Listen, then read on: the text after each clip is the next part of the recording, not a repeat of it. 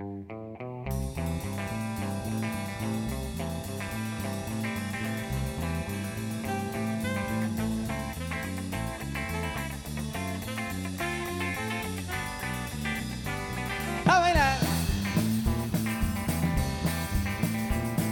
tú tomas tu pareja con la música te animas a bailar pa pao pao. En el ambiente de la fiesta dando vueltas como un te verás pa pao pao.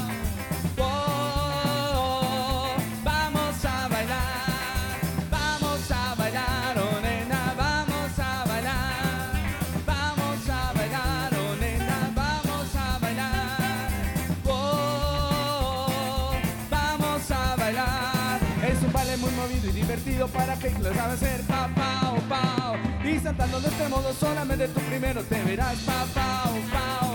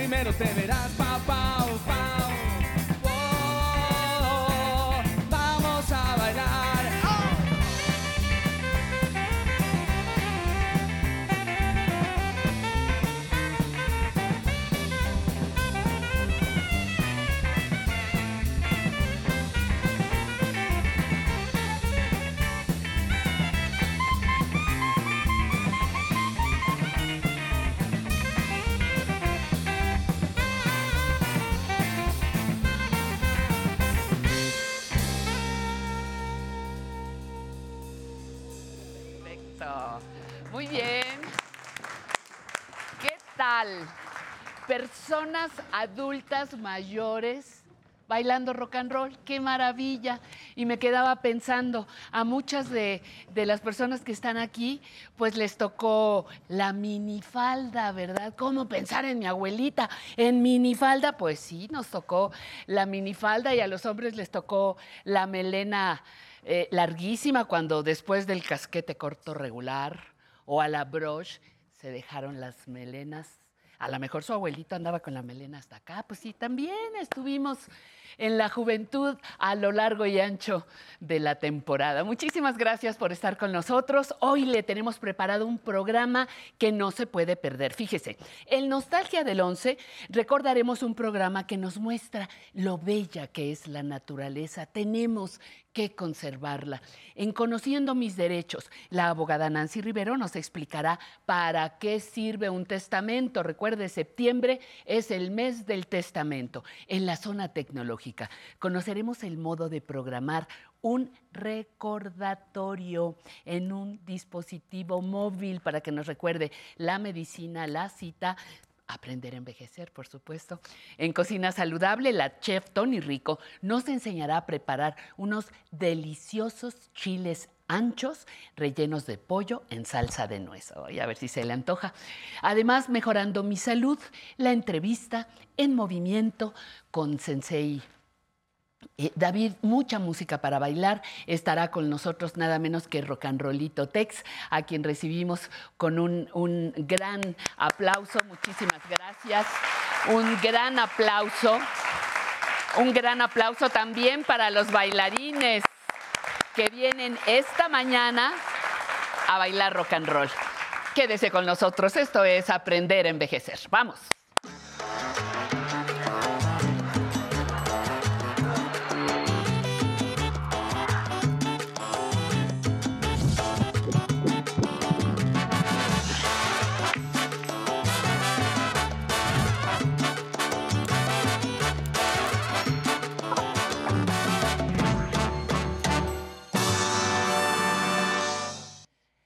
Perder involuntariamente peso, perder fuerza, lentificar nuestro caminar o cansarnos en exceso por subir un pisito por las escaleras, no son síntomas naturales del envejecimiento saludable.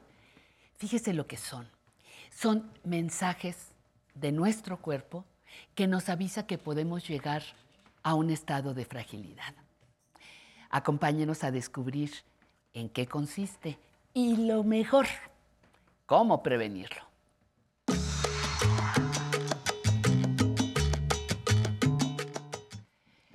Bueno, pues está con nosotros y agradecemos la presencia de la doctora Sara Aguilar Navarro, médica, geriatra, internista e investigadora en el Instituto Nacional de Ciencias Médicas y Nutrición Salvador Subirán. Y te agradezco muchísimo, muchísimo, muchísimo siempre, Sara, que estés con nosotros, porque nos compartes algo valiosísimo, ¿no? El tiempo y lo compartes con nosotros y con el público. Pero la fragilidad en la vejez, diagnóstico y prevención. Primero, acláranos, fragilidad. Siempre pensamos que las personas mayores vamos a ser frágiles porque sí, porque así es la vejez. ¿Cuál es la diferencia entre el, el síndrome geriátrico de la fragilidad y el que a veces se nos van descomponiendo algunas cosas. Con mucho gusto, Pati. Un Gracias, placer Sara. estar nuevamente con ustedes. Me encanta poder asistir y poder Qué transmitir bueno, al menos un mensaje breve, pero quizás importante para que todos trabajemos en, en esto que tú bien mencionas, un envejecimiento saludable. Y sí, la fragilidad es uno de los, de los quizás síndromes geriátricos más nuevos de la geriatría moderna, incluso Sí. se ha visto. La geriatría, perdón, la fragilidad no es más que esto que acabas de comentar, es esta sensación de sentirnos cansados. ¿Cuántas veces hemos tenido en los consultorios o incluso los mismos eh, personas que están en sus casas con esta sensación de que están perdiendo energía, de que ya no se sienten con la misma vitalidad y muchas veces se confunden o retrasan un diagnóstico médico eh, esperando que, bueno, es parte normal del envejecimiento. Exacto. La fragilidad se ha definido claramente y se ha ayudado esto a que los médicos, no solo los especialistas en geriatría, sino también otros especialistas en oncología, en neurología, en otras otras especialidades, incluso la cardiología, puedan identificar a las personas mayores. Generalmente son aquellas muy grandes que rebasan los 80 años. También es más frecuente en las mujeres y se asocia a la sarcopenia, que es esta pérdida de la masa muscular que sucede principalmente en las piernas, en los brazos, y bueno, que hace que, las personas mayores empiecen a caminar más lento, tengan más dificultad para subir unas escaleras, y este agotamiento que es muy característico de la fragilidad, tenemos que identificarlo a tiempo, porque podemos trabajar en ello. Pero fíjate, lo primero entonces es quitarnos la idea de que así es la vejez. Exacto. Ay, así se vuelven, ya no, puede- ya no tienen fuerza, se cansan, así es la vejez. Tenemos que modificar ese criterio, sobre todo 100%. pasados los 80 años, decías. Así es. Y como ah, habíamos mencionado, la pérdida de peso, la pérdida de fuerza, la- la- el músculo, como tú dices, ¿qué, qué tan frecuente es, por ejemplo, la pérdida de, de fuerza? ¿Es justo por la sarcopenia o cómo, cómo se va dando? Se encadena, ¿no? Así es, es un círculo que se encadena, no solo es la sarcopenia en la fragilidad, porque también en- intervienen otros factores. Sí. Hemos encontrado en los estudios que se han realizado tanto en México como en otros países que existen otros factores incluso más de origen emocional o de origen social. Las personas nuevamente que no, se, eh, que no trabajan en estimularse, en, en estar socialmente activos, las personas que están más deprimidas o con deterioro cognitivo tienen más riesgo de sufrir fragilidad. Entonces es un ciclo o, o es un círculo, como bien comentas, donde está un detonante que es la, la fuerza muscular. Pero si no trabajamos en todo el círculo, no vamos a poder incidir en su prevalencia y en su incidencia. La prevalencia de fragilidad en la población mexicana es alta, Pati. Se, ha estimado que hasta el 25% de los adultos mayores después de los 75 años podrían tener algún síntoma relacionado con la fragilidad. Y que esto, la ventaja es que puede ser reversible, que si trabajamos en modificar factores de riesgo, podríamos revertir ese cí- círculo vicioso de la fragilidad. ¿Cómo puedo revertir? ¿Cuáles son esos síndromes? Dinos el secreto completo. Con muchísimo gusto. Tenemos que trabajar en equipo, un equipo multidisciplinario donde pues la rehabilitadora, el ejercicio físico siempre está recomendado en cualquier etapa de la vida. Sí. Y por favor no sientan que tienen que ir a un gimnasio, que tienen que tener un instructor físico personalizado. Personalizado. Actividad física.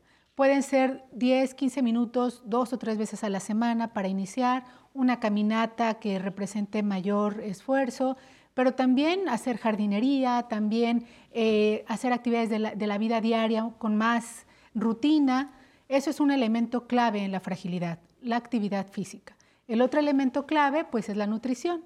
Como todo lo que in- involucra un envejecimiento saludable, es lo que comemos y la actividad física como parte fundamental para prevenir la fragilidad. Entonces, las proteínas. Las proteínas son muy importantes, incluirlas para prevenir la fragilidad.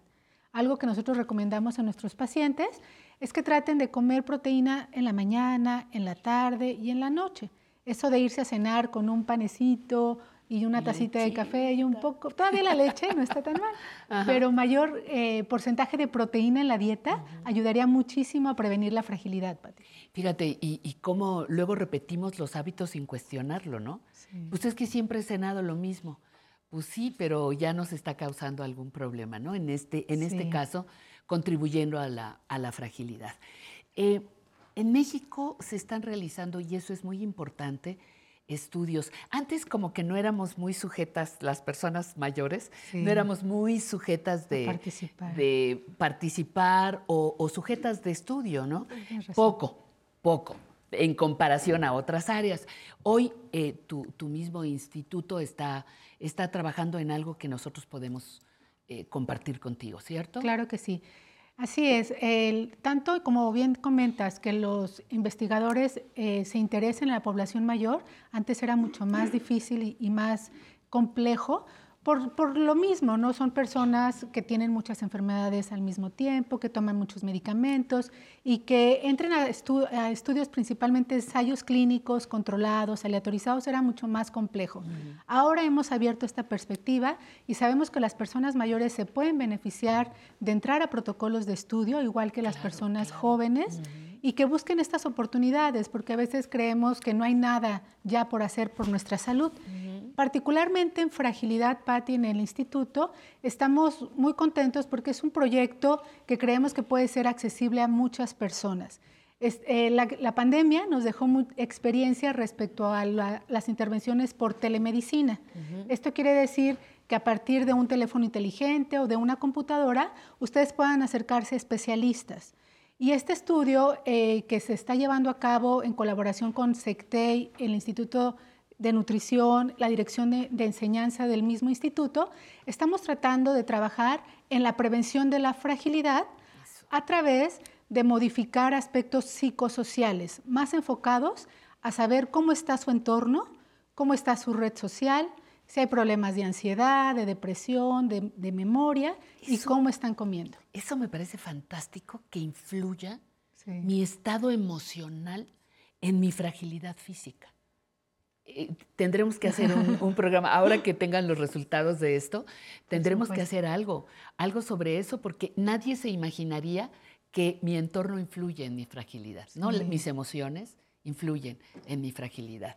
Oye, y, y entonces estás con lo de la telemedicina y estás invitando a que personas formen parte activa de, este, de esta investigación. Así es, estamos invitando a todas las personas mayores de 65 años que vivan en la Ciudad de México. También pueden demostrar su domicilio en la Ciudad de México, aunque vivan en otras áreas más cerca. Sí. Y llaman a un teléfono, se registran, eh, pasan a una evaluación geriátrica y ahí en esa evaluación identificaremos si cumple criterios para fragilidad, porque hay criterios clínicos y que la misma persona nos puede autorreferir.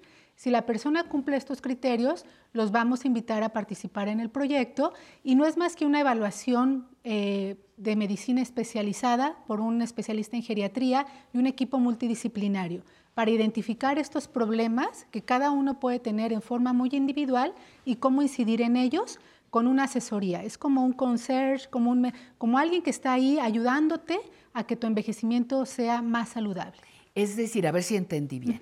Si yo hago esa prueba porque sospecho que estoy frágil, y, frágil o a lo mejor mi mamá le digo, mamá, habla con el doctor, habla con la doctora, son profesionales, por supuesto, de, nutrición. Eh, yo voy a poder descubrir cuál es mi estado En, frente a la fragilidad.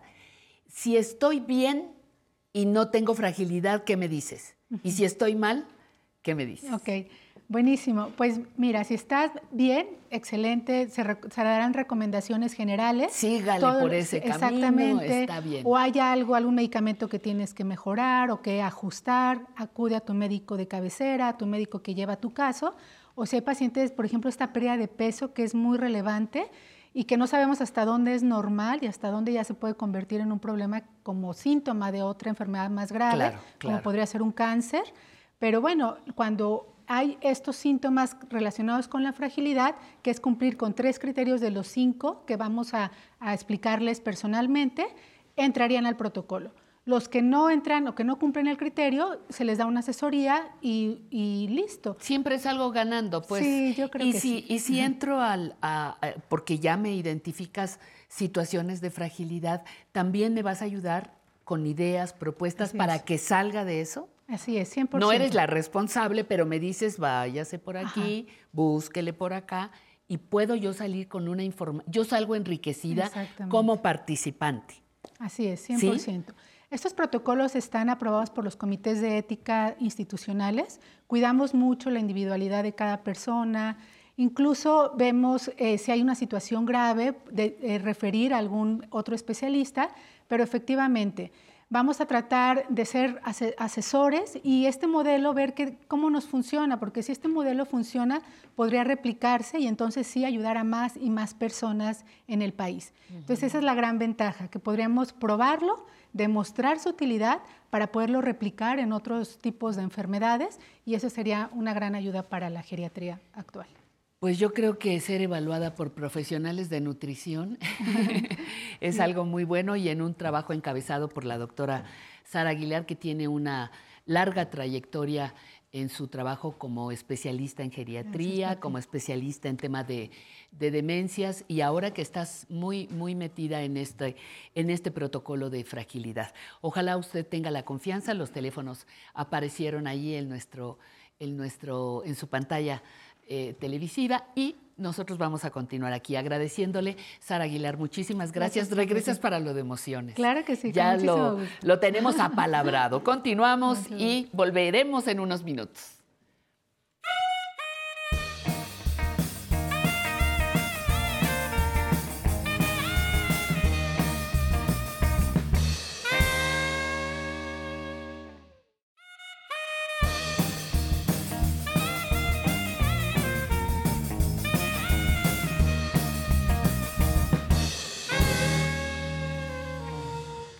Qué bueno que está con nosotros y le invito con mucho gusto a que conversemos con un cafecito.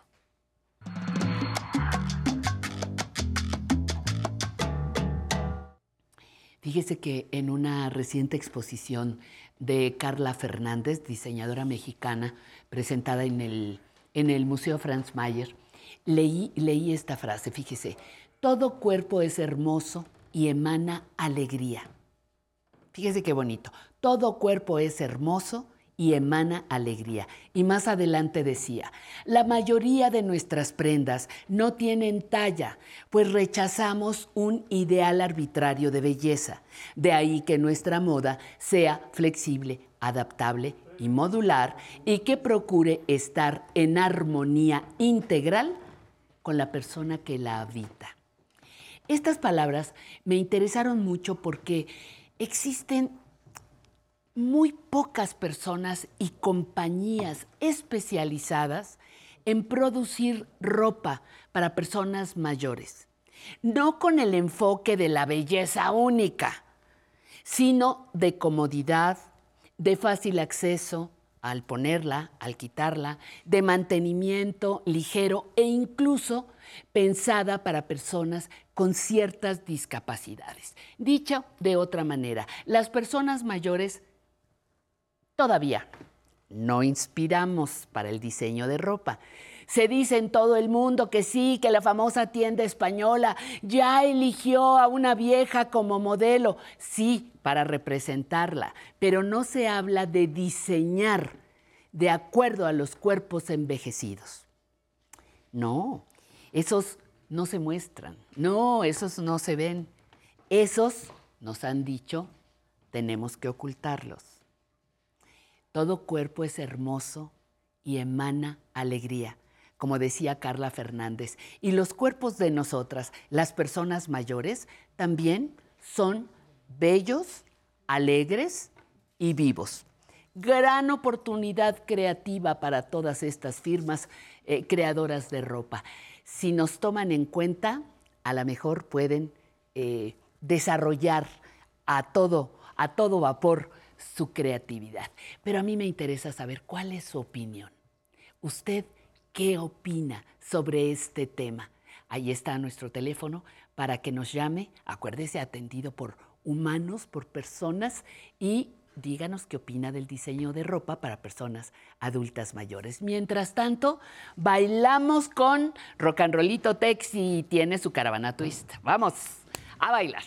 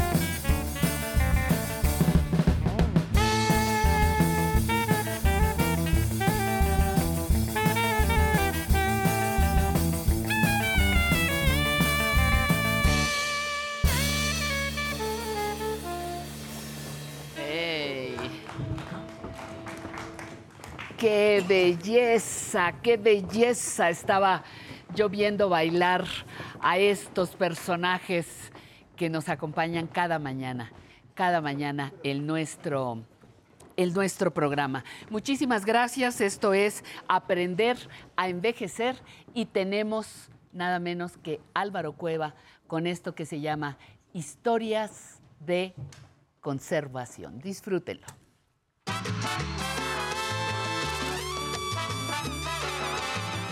Mi Pati queridísima, qué placer tan más grande saludarte a ti y a todos ustedes en casa porque les traigo una nostalgia del 11, bueno, épica. Van a ser muy felices, tráiganse a las nietas, a los nietos, a las hijas, a los hijos, porque es de algo que nos encanta a todos. Algo que tiene que ver con la naturaleza y que creo que a usted le puede fascinar. Vámonos hasta 1999. ¿Qué estaba usted haciendo mientras veía historias de conservación? Goce.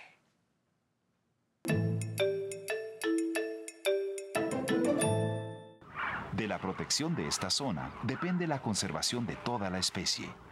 Aquí nacen casi todos los flamencos de la península de Yucatán. Este es un lugar muy importante, mágico y sagrado. Es un santuario de la naturaleza. Oye, Rodrigo, ¿cuántos eh, flamencos están anidando aquí hoy? Pues ahorita en el último conteo se estimamos 4.500 nidos. 4.500 nidos. 4.500 nidos. Y había, pues, o sea, generalmente la proporción es dos adultos por nido. Pero fuimos, eh, llegamos a, a censar hasta 11.000 adultos aquí en esta colonia. Oye, ¿cuántos huevos pone cada flamenco? Un huevo. A veces pueden llegar a poner dos huevos, pero lo normal es que po- ponga un huevo por pareja. Una vez formadas las parejas, los flamencos construyen montículos en tierra firme a manera de nidos. Sin embargo, siempre puede haber contratiempos.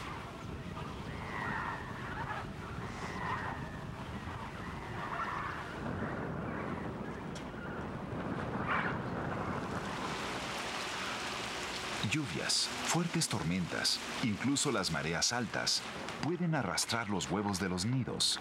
Así se pierden cientos en cada temporada de anidación.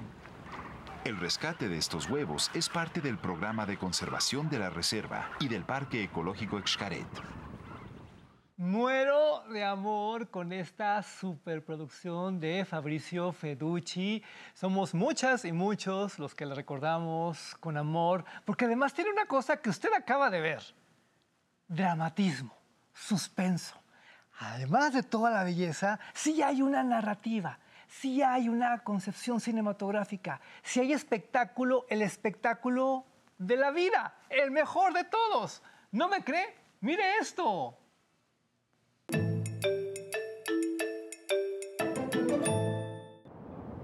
Hace algunos años, en 1970, el capitán Cousteau hizo un descubrimiento extraordinario para el mundo. Guiado por pescadores locales, filmó por primera vez lo que parecería un agujero en el mar. Un pozo de un azul profundo en medio de un atolón de corales y arena de apenas unos cuantos metros de profundidad. Un lugar mágico para cualquier buzo. Un agujero azul.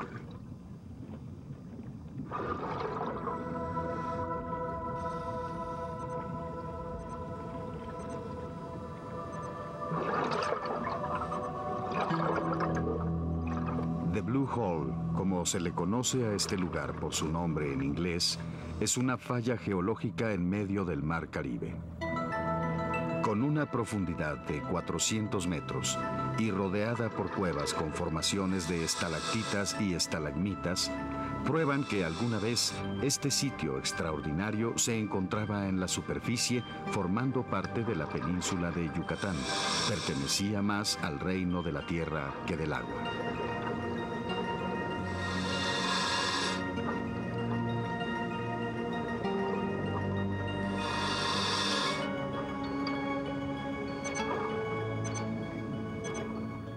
Pero más allá de sus formaciones extraordinarias y de su abismo más negro que azul, el Blue Hole está lleno de vida y algunos de sus habitantes son grandes, veloces, poderosos y voraces.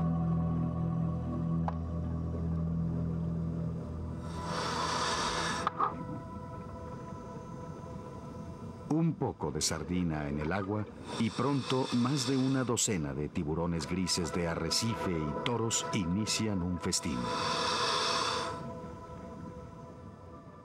Es increíble la manera como el maestro Feducci y todo su equipo de producción nos involucraban con este programa, porque dígame si no, parece que lo hicieron el año pasado. Es que su vigencia es asombrosa. ¿Y qué me dice de toda la parte editorial? Nos sigue diciendo cosas, nos sigue involucrando. Eso no se paga con nada. Por favor, goce.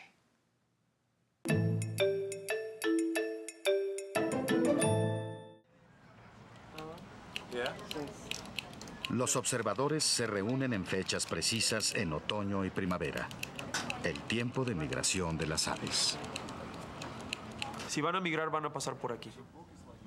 Por muchas razones, la migración de otoño siempre es más abundante que la de primavera.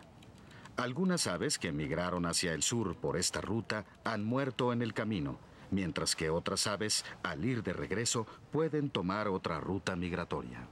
¿Qué es interesante es que en estos puntos de donde nosotros tenemos las dos estaciones de monitoración, en Chichicaxle y en Cardel, nosotros a veces tenemos más que 100.000 de los rapaces que sobrevuelan en un día.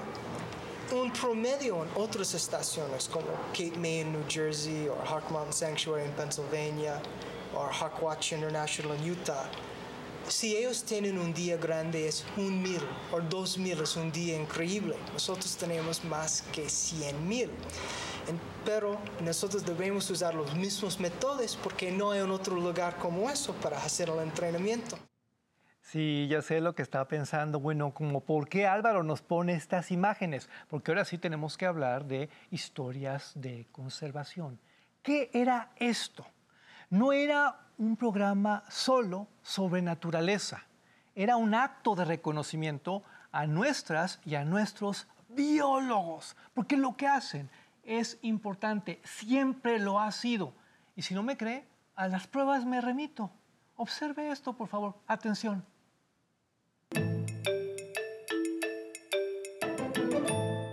Cada dos o tres minutos el manatí sale a la superficie a llenar sus pulmones. Como todo mamífero, respira fuera del agua. Sus orificios nasales se cierran cuando el animal se sumerge. A pesar de su media tonelada y sus tres metros de largo, el manatí posee un cuerpo hidrodinámico.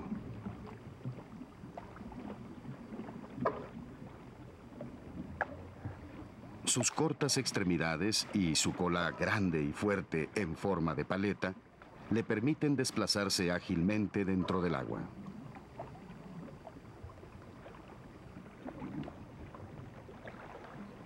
Sobre su grueso lomo, en ocasiones crecen pequeñas algas y se adhieren diminutos crustáceos.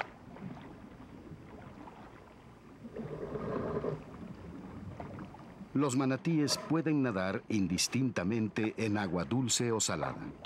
Sin embargo, prefieren la mezcla de ambas. De hecho, no pueden permanecer mucho tiempo en el mar. En el agua salobre de las entradas de mar, en cambio, los manatíes pueden beber, desparasitarse e incluso refrescarse. También esas aguas son un buen refugio para pasar la noche y tener crías.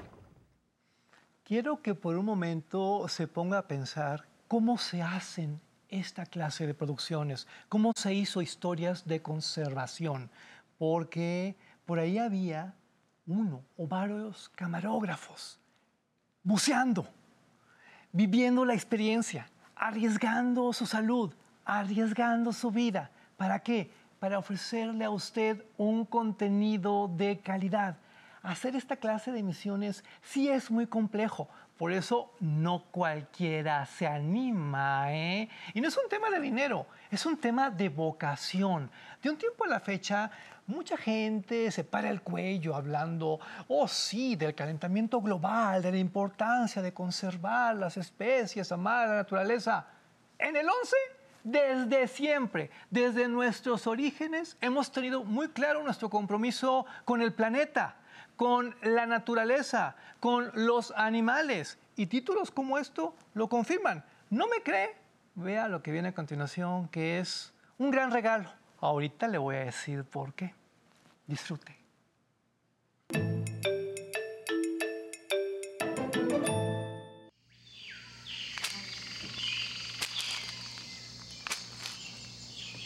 El jaguar está cubierto por un colorido pelaje que lo caracteriza. Un diseño de pequeñas y numerosas rosetas color negro con fondo amarillo o anaranjado se confunden entre la espesura de la flora. Las hembras suelen tener colores más claros que los machos. Este bello pelaje es el que ha obsesionado al hombre moderno. están dispuestos a pagar miles de dólares por un trofeo como este. La cacería de jaguares se puso de moda desde principios de siglo y la exportación de sus pieles redujo considerablemente la población. En 1968 se registraron más de 14.000 pieles exportadas, por lo que en los 70 se prohibió este comercio. Aún así, el contrabando existe y la demanda no cesa.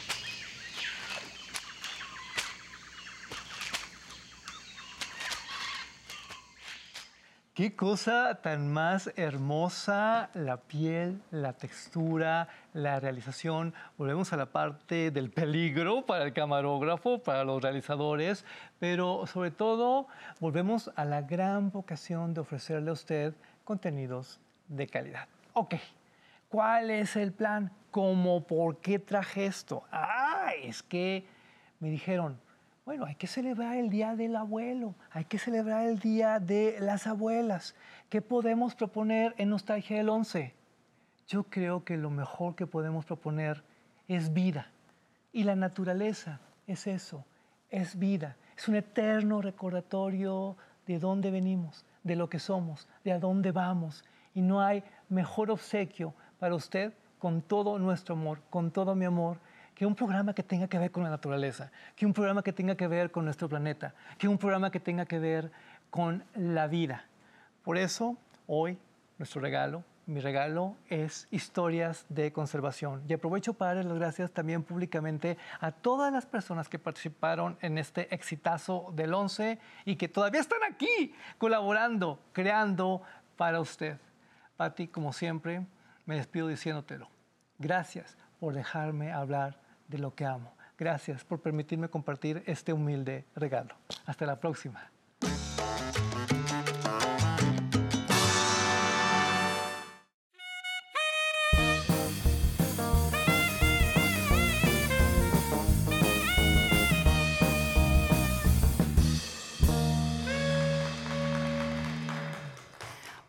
Está usted en sintonía con este programa, esta revista dominical que se llama Aprender a Envejecer. Le damos muchísimas ideas, tome las que más le gusten, las que más le convengan. Y yo voy a dar las gracias a todas las personas que nos han eh, reportado sus saludos a nuestras redes. David eh, Yaguiucán nos está viendo, Espinosa de los Monteros, Marta Guadalupe Arenas, desde Colima Isabel Santos, Sa Reyes y Rivas manda saludos a, al grupo musical Rollito Tex, Georgina Ambia Sánchez, buenos días a todos eh, presente aquí en mi programa favorito, manda saludos, Belém Carvajal, le gusta, dice, escuchar a Rock and Rollito Text y que desde casa está disfrutando de los bailadores y las bailadoras, así que forman parte activa de nuestro programa. Soledis ahí, feliz domingo, un gran abrazo desde Saludos eh, desde Chile. Y finalmente, Venus Rodríguez, muchísimas gracias por estar con nosotros. Vamos a la sorpresa que nos tiene Tatiana el día de hoy. Adelante, Tati. Gracias, Pati. Con gusto saludamos mucho a los que están en casa y como siempre estamos disfrutando de la compañía de los que están aquí con nosotros en vivo. Y el día de hoy nos acompaña Carmen Guzmán de 72 años que nos quiere compartir un mensaje. Cuéntenos, Carmen. Mm, Bueno, primero, buenos días a todos y sobre todo la señora Patricia. Muchas felicidades, le agradezco haberme participado en su programa y felicitarlo por su hermoso programa que yo he aprendido muchísimo, me he superado mucho en todos sus temas. Em, espero que nunca la quiten de, de la televisión, sobre todo que supere más supere más como vamos a ver. Hoy me encantó lo de ge- geriatría, que es muy hermoso saber nuestra calidad de humanidad. ¿ok? Muchísimas gracias. Y también para felicitar a mi esposo que cumple 93 años, primeramente Dios, el 12 de septiembre. Le agradezco mucho, señora Patricia. Gracias. Y a toda la Gracias, colaboración. Carmen. Muchas gracias. Rápidamente nos vamos con Roberto Guarneros, de 78 años, que también nos quiere compartir algo. Hola, buenos días. Mi nombre es Roberto Guarneros Velázquez, un servidor de todos ustedes y el público. Eh, pues más que nada una recomendación. Yo fui maratonista, corrí 11 maratones, fui árbitro profesional y asesor de árbitros profesionales. Un accidente me quitó eso, pero me dejó otras cosas muy buenas. Sí, ahora me dedico a bailar. Siempre fui bailarín de folclore. Ahora doy clases a los adultos mayores y me pongo al nivel de ellos y a mis 78 años sigo bailando como uno de 30 o 35 años. Espero me vean. Muchas gracias, Pati. Gracias. Gracias, muchas gracias, Roberto.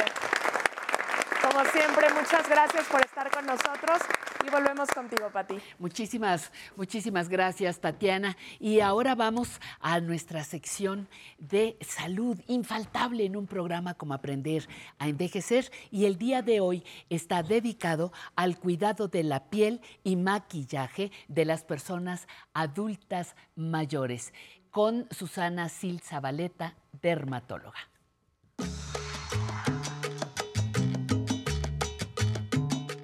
Hola, ¿qué tal? Esta mañana para mejorar nuestra salud vamos a platicar de un tema apasionante que es el cuidado de la piel.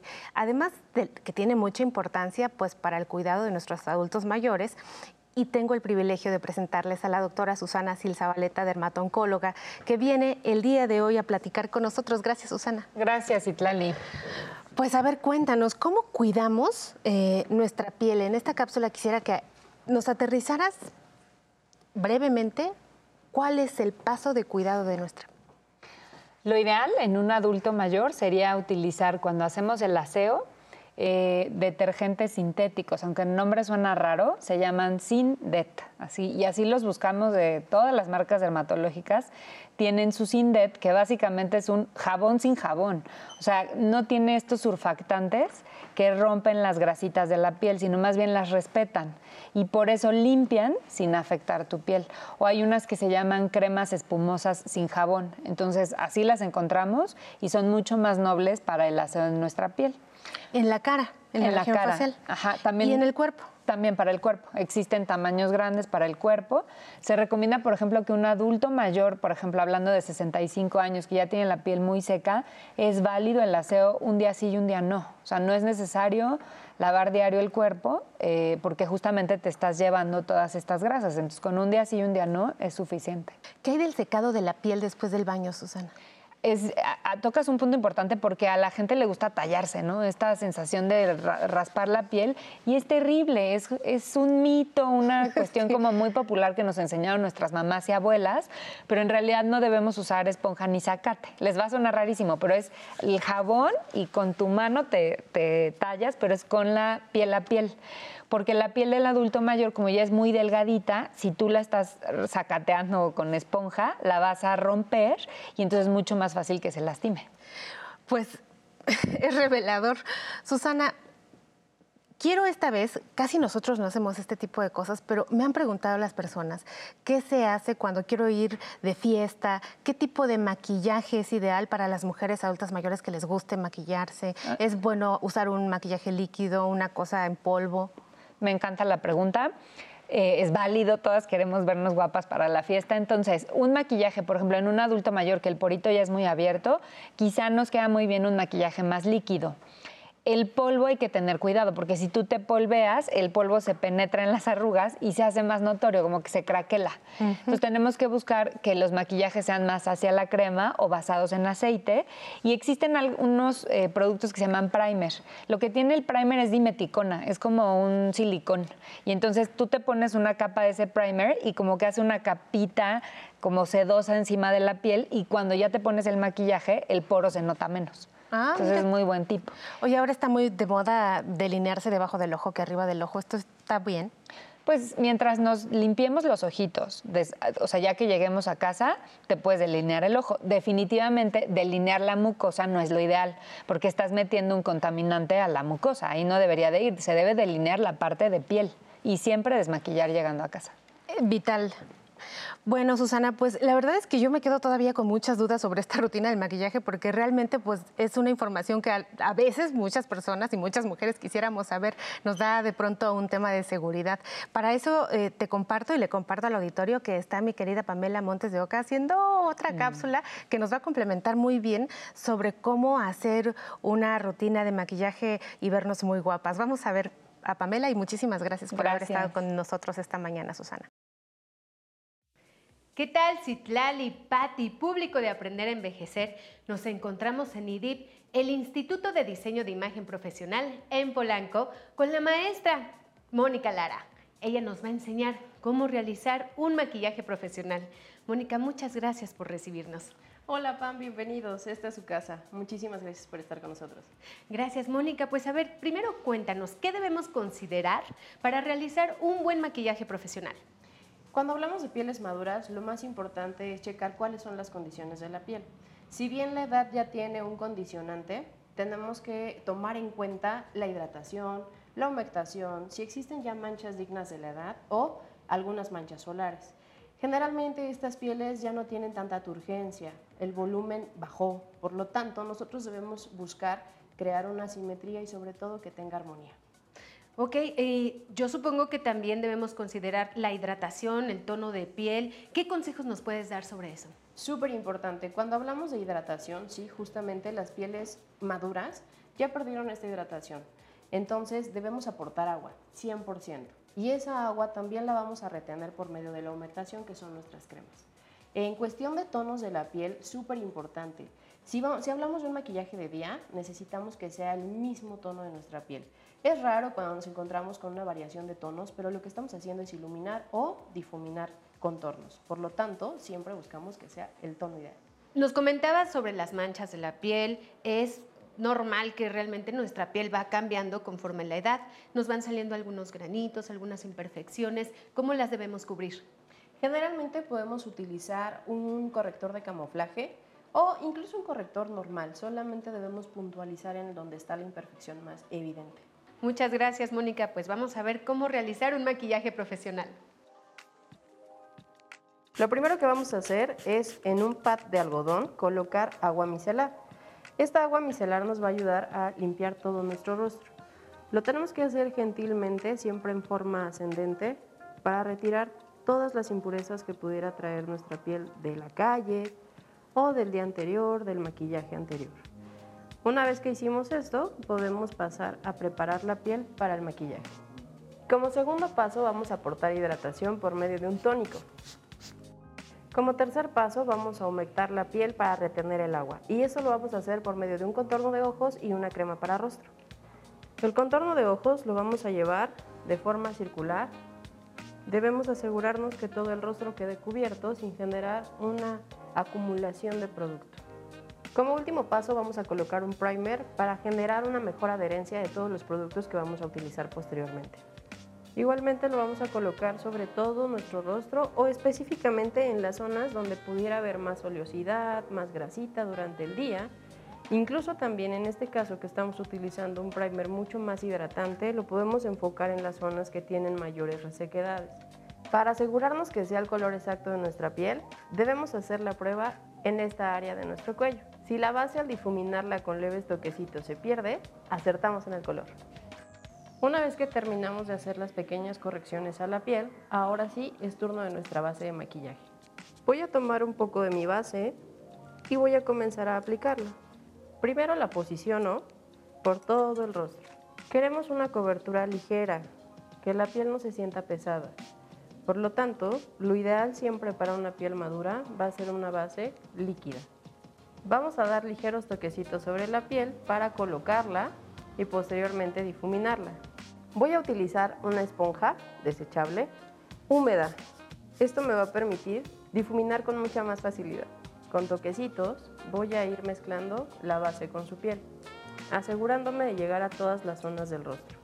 Incluso voy a pasar por las correcciones que hicimos anteriormente. Como la piel madura tiene un poco más de flacidez, debemos hacerlo a toquecitos y no barriendo. Voy a tomar un poquito más de mi corrector para generar una mayor cobertura en las zonas donde tenemos algunas marquitas de sol o incluso melasma. Esto es propio de la edad. A este punto, cuando ya tenemos la cobertura hecha, lo que sigue es contornear el rostro. Tomamos un tono más oscuro que su piel para marcar nuestros contornos. Vamos a ubicar nuestro contorno por encima del pómulo, no más abajo. De lo contrario, haremos que la piel se vea mucho más caída. Lo hacemos ligeramente sobre nuestro pómulo. Si notan, cuando tomamos un color que es solo un tono arriba del tono de nuestra piel, se ve mucho más natural. También colocamos un poco en la parte de la frente para dar este aspecto soleado. Nos ayuda a rejuvenecer la piel. Y por último, vamos a tomar el sobrante para colocarlo en esta área. Tomamos un poco de blush en crema. A mí me gusta combinar dos tonos para crear una dimensión en el rostro. Posteriormente, mezclamos y lo vamos a situar igualmente sobre el pómulo, sobre el contorno, pero llevándolo un poco más hacia el frente. De esta forma garantizo que la piel se vea lozana y le damos un aspecto más juvenil. Todos los productos en crema van a favorecer a la humectación de la piel madura. Tomamos una esponja y la humedecemos. Esto nos va a ayudar a que el polvo tenga menor cantidad al rostro. Tomamos el polvo y lo vamos a distribuir por toda el área de nuestra ojera. De esta forma garantizamos que la piel esté sellada, tenga una mejor duración, pero además se sigue viendo jugosa, humectada. Vamos a colocar un primer sobre nuestro ojo en el párpado móvil para garantizar la duración de las sombras que vamos a utilizar. En este caso voy a utilizar uno que sea medianamente humectado. Lo voy a distribuir muy bien de principio a fin sobre toda el área, pasando por los pliegues y llegando hasta el hueso de la ceja.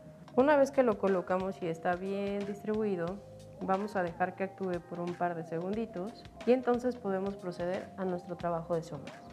Lo primero que voy a hacer es tomar una sombra café muy clarita y voy a trabajar sobre el exterior de nuestro ojo, lo que llamaríamos profesionalmente la cuenca. Coloco profundidad para que me ayude a darle dimensión a nuestro párpado. El siguiente paso es colocar una sombra un poquito más oscura, un café más oscuro, en esta esquina. Con esto garantizamos que nuestra profundidad nos ayude a crear incluso un levantamiento del ojo. Posteriormente vamos a colocar una sombra clara con algo de brillo, ligero brillo, para iluminar la zona interior del ojo. Y nos vamos a encargar de mezclar uno con otro para que no se noten los cortes. Siempre recuerden a toquecitos. Voy a tomar un color café más oscuro. Con este voy a delinear un poco la línea de la pestaña. En las pieles maduras no recomendamos los profesionales hacer delineados muy marcados o con productos como delineador líquido, ya que esto acentúa las arruguitas que puede tener la piel. Solamente vamos a darle un marco a la pestaña natural y me gusta llevarlo solo de la mitad hacia afuera.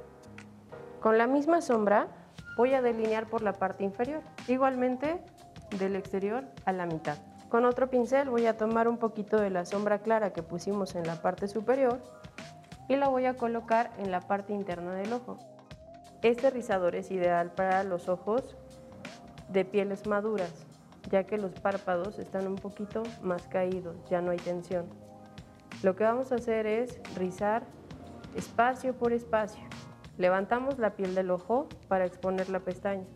Nos aseguramos de llegar lo más posible a la raíz. Vamos a tomar máscara de pestañas para generar una capa ligera sobre nuestra pestaña. Debemos posicionar nuestro dedo de tal manera que podamos exponer toda la pestaña y vamos a entrar lo más posible desde la raíz.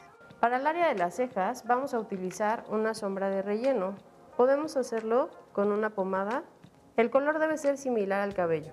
Con una brocha angulada vamos a tomar el producto y vamos a generar volumen, sombreando en la dirección del vello y respetando la forma original de la ceja. La mantenemos en la dimensión de la ceja natural. Si queremos garantizar la duración de nuestro labial, podemos utilizar primero una base que sea matificante. Esta nos va a ayudar a generar una mancha de color en el labio que aunque comamos o se nos vaya retirando el labial con el uso, esta quede debajo y no se vea el labio desnudo. Nos podemos ayudar del color para ir generando simetría. Dejamos que nuestro producto seque para pasar al labial humectante. Este nos va a ayudar a que la textura no se sienta seca y no se acentúe en las líneas de expresión de los labios, además de darnos un aspecto más natural. El efecto será más duradero, pero también tendrás mayor humectación. Mónica, qué bonito maquillaje hiciste. Veo que los tonos son muy naturales y los colores también son muy agradables. Es correcto, busqué una gama de colores muy naturales, sobre todo que sea usable para el día a día. Muy bien, muchísimas gracias, Mónica. Al contrario, muchas gracias a ti. Y agradecemos también a Maribel Pineda que nos acompañó el día de hoy como modelo, al Instituto de Diseño de Imagen Profesional y por supuesto a Mónica Lara por regalarnos estas recomendaciones para tener un buen maquillaje profesional. Nos vemos en la próxima.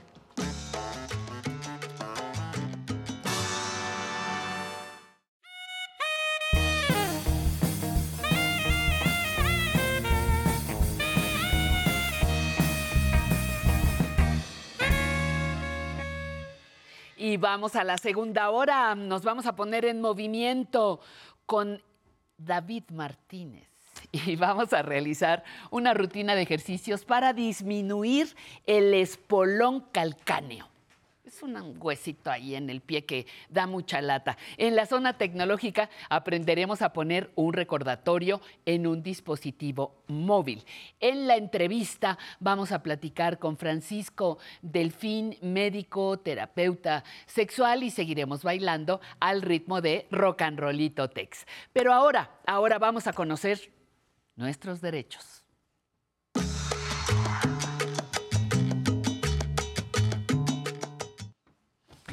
Mi querida Nancy, ¿cómo estás? Muy bien, Te- me- voy a estar como muy seria. Licenciada Rosales. No, Rosales. Rivero no, Rivero Rosales. Rosales. Licenciada Rivero Rosales, bienvenida. Qué gusto que esté usted. ¿Por qué trae usted eso aquí? Pues porque A ver, vamos a, hablar de un tema bien importante, mi Pati. Vengo ¿Cuál? de presumida. me vamos a hablar eso. de para qué sirve un testamento. Y traigo el mío, mi querida Pati. No me digas. Yo ya voy por el segundo, ¿eh, mi Pati? Así qué que bárbara. puedo decirles... Ahora sí me apantallas. Puedo decirles ¿Eh? que el testamento no sirve para llamar a la muerte. Porque muchos No, dicen, claro, no, ¿para sí, qué no. voy a hacer mi testamento si... Es invocar a la muerte. No me voy a morir, todavía no tengo planeado este, morirme, entonces, ¿para qué otorgo el testamento, no? Tampoco nos sirve para que me saquen inmediatamente de mi casa, porque también varias personas creen que una vez que otorgas tu testamento, luego luego van a llegar los Ya me dejaste tu herederos. casa y vámonos. no, Ujú, eso no va a suceder. Y bueno, hoy traemos el tema de para qué sirve un testamento, porque estamos empezando septiembre. Oye, y, y te, iba, te iba a decir, pareciera una pregunta obvia. ¿Cómo que para qué sirve el testamento? Pues para heredar, pero es ligeramente más complejo Es la un respuesta, poco ¿no? más, más completo. A Entonces sí. empezamos septiembre, bien, mes del movimiento, mes del A testamento. ajá, ajá. Y pues el testamento es el documento por el cual las personas jurídicamente van a decidir para quién quieren que lleguen los bienes que ellos tienen, ¿no? Es decir, es una protección que le das tú a tu patrimonio y a tus seres queridos para decidir quién quieres que ahora sea el dueño de tu casa, el dueño de tu terrenito, de tu carro, de tu departamento. Es a través de la figura jurídica del testamento en la cual tú, tú decides a quién vas a querer heredar. Porque de otra manera, si mueres sin haber otorgado un testamento, pues todos tus posibles herederos van a entrar a un juicio de sucesión intestamentaria para pues poder eh, quedarse con los bienes que tú tenías en vida. Exacto. Y mm, yo me quedaba pensando ahorita que dices el terreno, la casa. Luego hay otras cosas valiosas, ¿no? Eh, joyas, las eh, trabajo artesa- artesanal o piezas, no sé, de Esculturas, esculturas, pinturas, porcelanas todo lo valiosas. se Estoy te hablando de esto. Tú puedes, tú puedes señalarlo en tu testamento. tu propia biblioteca. Tu biblioteca. Que dices, ¿a dónde, ¿a dónde se va la...? No, pues quién sabe qué son estos libros, quémalos, retíralos. No, espérate, se pueden reciclar o se pueden dar a otras personas, Otra ¿no? persona. Tanta cosa que hay que, que hay que heredar. que- Exacto, hay que heredar, hay que señalarlo en el testamento. Incluso se recomienda otorgar el testamento, no importa si tengo bienes o no tengo bienes en el momento en que lo otorgo. ¿Por qué? Porque aquí yo señalo bienes presentes y futuros. ¿Qué tal si más adelante yo me hago de algún bien? Bueno, pues yo ya lo dejé protegido en el testamento. Si todavía no acabo de pagar la hipoteca de mi casa, no importa, hay que otorgar el testamento. No hay que esperarnos hasta que yo concluya con mi obligación, hay que otorgarlo. No tengo a quién heredar, no se preocupen. Aquí estamos, Pati. Aquí no, sí, no, es claro. cierto, no, no, no tengo a quién heredar. Los notarios tienen libros de asociaciones en las cuales puede? tú puedes, ahí te pueden mostrar para niños con cáncer, para mujeres con cáncer, para personas con discapacidad, para animales, para protección de animales. Te muestran los notarios a quién qui- puedes tú heredarle. Entonces no hay pretextos. Oye, y yo tengo una duda. ¿Sigue existiendo, em, cómo le llaman, Eh, designar a una persona como heredera universal? Sí, tú puedes. Lo que diciendo- tengo, lo que sea, te lo- Todo to- para todo esa para esa persona. persona Exacto. y tú decidirás qué se hace. Pero todo lo mío para ti. Ya, a un hijo un único, a una heredero. hija única, Un una nieto, nieta, una un- nieta, ajá, un- mi ajá. primo, mi vecino. Heredera universal. Esa persona sí sigue Sigue existiendo. eso. existiendo herederos universales para Muy todos bien. los bienes que tú, que tú decidas. Y es bueno, eh, estamos en el mes de testamento, Eso, eso los a notarios tienen descuentos, tienen promociones, a- aperturan más los horarios de sus notarías para que en este mes los mexicanos, los mexicanos acudamos a otorgar nuestro testamento y en un documentito tan sencillo se plasma nuestra voluntad. Es lo que te iba a decir. a Aquí lo ver, estoy este, mostrando, ajá. no tiene como- Mayor, mayor problema. Ustedes van aquí a señalarse las cláusulas. El notario se los va a leer antes de otorgárselos. Ve mi Pati, tres hojitas, sí, sí, tres sí, hojitas en las que yo ya estoy protegiendo a mis seres queridos para que ellos puedan realizar la efectiva aceptación de mis bienes. Y, y fíjate, a tus seres queridos y a ti misma. Exacto. Tan querida.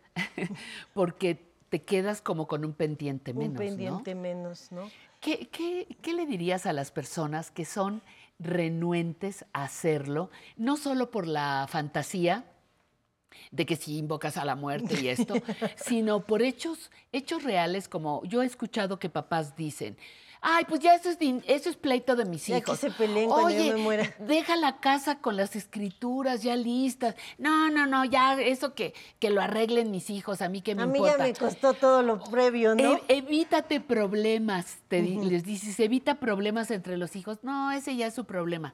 Eso es más frecuente de lo que te puedes imaginar. Sí, claro. ¿Qué, qué- qué- qué les dirías a esas personas? Pues para otorgar la seguridad jurídica de sus seres queridos, otorguen el testamento. Para evitar que se gasten grandes cantidades de dinero en juicios intestamentarios, otorguen testamento. Para evitar que las familias se peleen, Ay, sí, se por destruyan, sí, porque sí. no me toca a mí, no, pero yo fui el que lo cuidé, no, pero yo era el que estaba, no, que yo era el consentido, no, el que yo le di.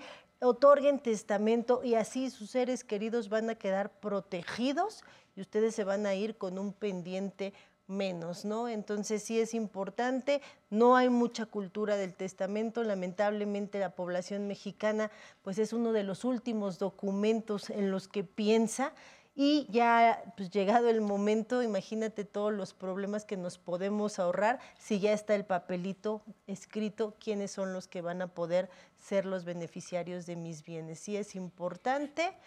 Recuerden, el testamento no es palabra en piedra. Exacto. Lo puedo cambiar una, Cuantas dos, veces tres quiera. veces las que quiera. No hay que dejarnos intimidar por el hijo que no, oye, papá, te voy a llevar para que cuando ustedes otorgan su testamento, entran solitos con el notario, ¿no? En Nada, entonces a lo mejor me está presionando. Espérate, porque yo voy a entrar solito y yo al notario le manifiesto mi voluntad. Testamentos otorgados a la fuerza, mi Pati, son nulos. Se pueden declarar nulos. Incluso si ustedes están sufriendo alguna cuestión de violencia intrafamiliar, se les recomienda cuando estén otorgando su testamento, manifiéstenlo al notario, ¿Al- mismo que notario? están ahí. Oye, me, traen aquí presionado porque quieren que le deje al hijo menor, entonces Claro. pueden manifestarlo ahí. Claro, pero qué, qué importante que estamos contribuyendo a esa cultura del testamento a través de tu presencia. Nancy, eh, nos vamos con don Humberto Monasterio porque está listo para platicar con nosotros. Por favor. Licenciada, buenas tardes. Hola, buenas, buenas tardes, tardes. Pati. Este, pues mi pregunta es la siguiente. Yo tiene como 20 años que realicé ya el testamento. Entonces, ¡Ey, bravo! entonces, desgraciadamente, dos miembros de la familia pues ya no se encuentran con nosotros. Mi pregunta es la siguiente. ¿Hay que renovar el, el testamento? O sea, ¿tiene que renovarse o, y también cambiar a, eh, a la albacea? Sí es importante eh, cada que cambia una persona, que se mueve algo en nuestra vida, sí modificar el testamento, porque ahorita si usted había dejado los bienes para esos dos hijos que ya no están, pues imagínese, o sea, ellos ya no van a poder eh, reclamar la herencia. Entonces, sí hay que modificarlo a las circunstancias de, las vidas, de la vida que estamos viviendo. Como le dije, pues puede cambiarlo una cuantas veces quiera. Si me divorcio, si ya no quiere, quiero que mi esposa sea la heredera, Claro, lo claro, cambio claro. entonces a las circunstancias que estén viviendo, porque entonces esa porción de bienes que le dejó a sus hijos que ya fallecieron, pues esa pues, pues, no van a no van a llegar al puerto de las personas que ustedes querido. Exactamente. Entonces, sí hay que actualizarlo a las personas que están viviendo actualmente. Bueno, muy bien, pues muchísimas gracias. Muchísimas gracias, Nancy ti, Rivero. Pati. Nos vamos a ver muy pronto y felicidades por presumir con el ejemplo. Y ahora yo les quiero invitar muy cordialmente a que se comuniquen con nosotros a nuestro teléfono. Allí están Antonio Ugalde y Cintia Sosa respondiendo a sus solicitudes, a sus preguntas, a sus aportaciones. 55 51 66 4000. Repito, 55 51 66 4000. Tenemos un correo electrónico, aprender a envejecer. No, un correo electrónico público arroba aprenderenvejecer.tv y no se le olvide que a través de la aplicación 11 más puede descargarla gratuitamente y ver toda nuestra programación. Es una delicia, pruebe hacerlo, lo puede ver todo en su eh, teléfono eh, celular. Y ahora le agradezco, bueno, vamos a felicitar a Rosalina Peña Larios, que está cumpliendo 82 años. La felicita su hija Rosa Marta García. Mandamos también un saludo a Micaela Rojas. Ella no se pierde ni un solo programa. Muchas gracias. Don Juan Alvarado nos da esa información. Mandamos saludos a María Luisa Urizar hasta San Miguel de Allende, Guanajuato, donde tenemos muy buenos amigos. Olivia Jiménez, gracias por llamar. Marta Ramírez, Eugenia Correa, muchísimas gracias. Eh, tomamos en cuenta y pasamos a producción su, comentario. Eh, Rafael López también, muchísimas gracias por acompañarnos. Olivia Borlas y finalmente eh, Alan Calvo tiene, tiene una sección en unos minutos y doña Catalina Orozco le vamos a dar su mensaje para que programe muy pronto su participación. Y ahora nos vamos con muchísimo gusto a la siguiente sección, Cocina Saludable.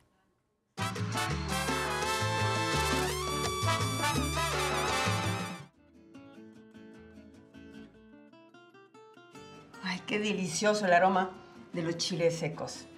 Bienvenidos a esta sección de cocina saludable de aprender a envejecer. El día de hoy vamos a hacer una receta con chiles secos. Es increíble la variedad de chiles que tenemos en nuestro país. Nuestra receta de hoy va a ser un chile ancho relleno de pollo. Es una receta sencilla con ingredientes de nuestra canasta básica y que por lo general siempre tenemos en casa. Vamos a empezar a preparar nuestra marinada. Para eso vamos a usar cebolla, la cual vamos a filetear y vamos a usar también ajo. Ahora tomamos unos dientes de ajo, los pelamos, los vamos a rebanar simplemente. Ya tenemos listos los primeros ingredientes de nuestra marinada. Tenemos ya aquí nuestra cebolla y nuestro ajo fileteado. Vamos a agregar un poquito de aceite y ponemos nuestra cebolla y nuestro ajo. Dejamos unos segundos que acitrone la cebolla, se ponga un poquito transparente. No mucho tiempo, porque recuerden que no podemos dejar el ajo mucho tiempo, no se nos vaya a quemar y se nos amargue todo nuestra, nuestro preparado. A continuación vamos a tostar nuestros chiles.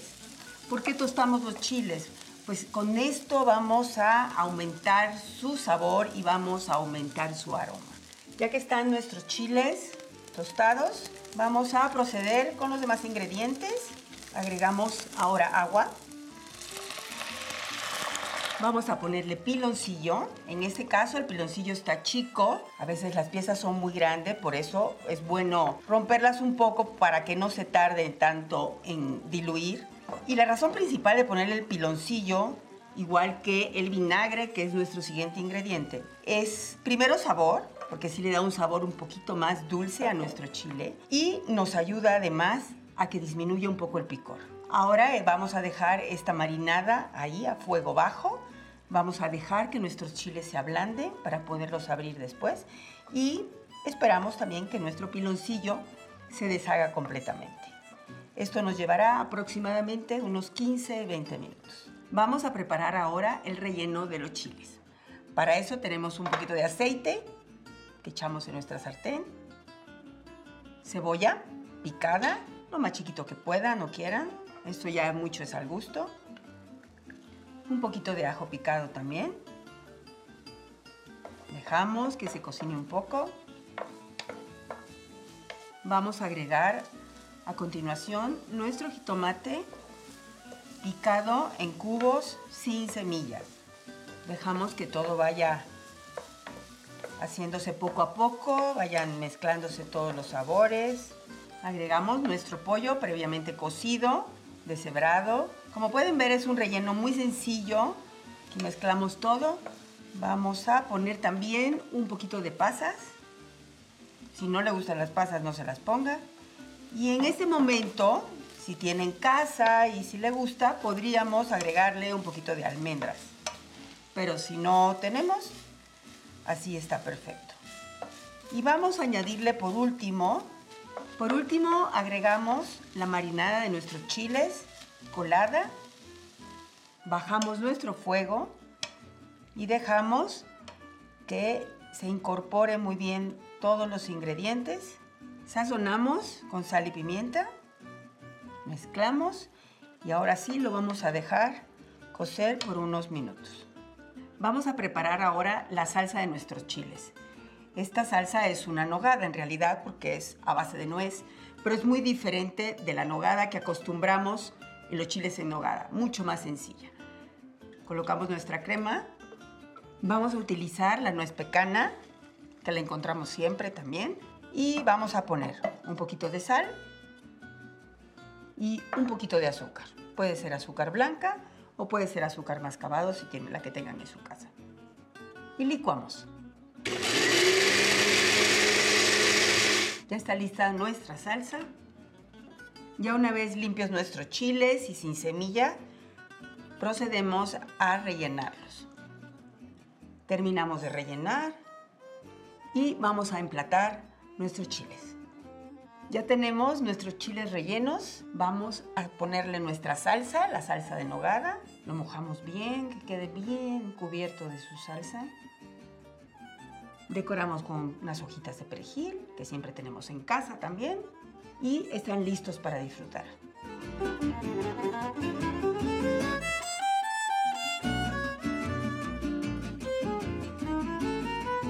No se olviden de comunicarse con nosotros a través de las redes sociales. Déjenos sus comentarios, qué recetas les gustaría que hiciéramos. Y los esperamos en el próximo programa, nuestra sección de cocina saludable en Aprender a Envejecer.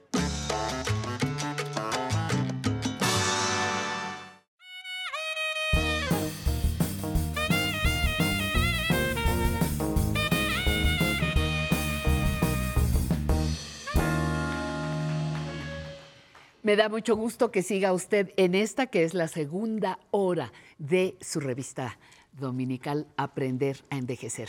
Y vamos a una sección donde usted y yo y todos los que quieren aprendemos sobre tecnología. Vamos.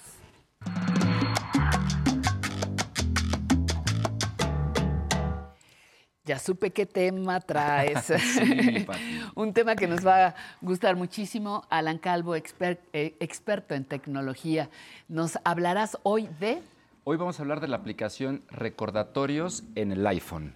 Híjole, y es muy una bien. aplicación que nos va a ser de muchísima utilidad, Patti, porque yo, por ejemplo, soy muy olvidadizo. Ajá, bienvenido al club. Sí, de repente se me olvida apagar la luz, se me olvida que tengo que enviar un documento, se me olvida que tengo que hacer algo, sobre todo con los medicamentos. Soy muy malo, Pati. Ujú. Se me pasa la hora, entonces tengo que recurrir a esta aplicación para que me esté recordando todo el tiempo qué es lo que tengo que hacer. Entonces estoy seguro que a muchas personas también les va a ayudar como a mí para poder, este, sí, para poder Como a nosotros, a con todos. todas nuestras tareas, claro. Sí, y, y además eh, sirve para todo. eh, Va a empezar el programa, va a empezar la clase, eh, va- porque ahora que tomas clases en línea, Claro. dices, se me olvidó, no me di cuenta. Ya entré tarde al curso y ya me perdí. exacto. No, podemos poner un recordatorio cinco minutos antes. Ahorita vamos a ver cómo lo podemos hacer Muy bien. gracias a esta aplicación. Muy bien. Entonces, tengo unas capturas de pantalla que vamos a utilizar el día de hoy, Pati, para poder excelente. ilustrar este ejemplo. Fíjate, esta aplicación viene de forma nativa en el iPhone. No tenemos que descargar ninguna plataforma. Entonces, ya la podemos encontrar ¿Cómo ahí. se llama? Se llama recordatorios. Si no está a la vista, podemos recurrir a la biblioteca de aplicaciones y escribir recordatorios.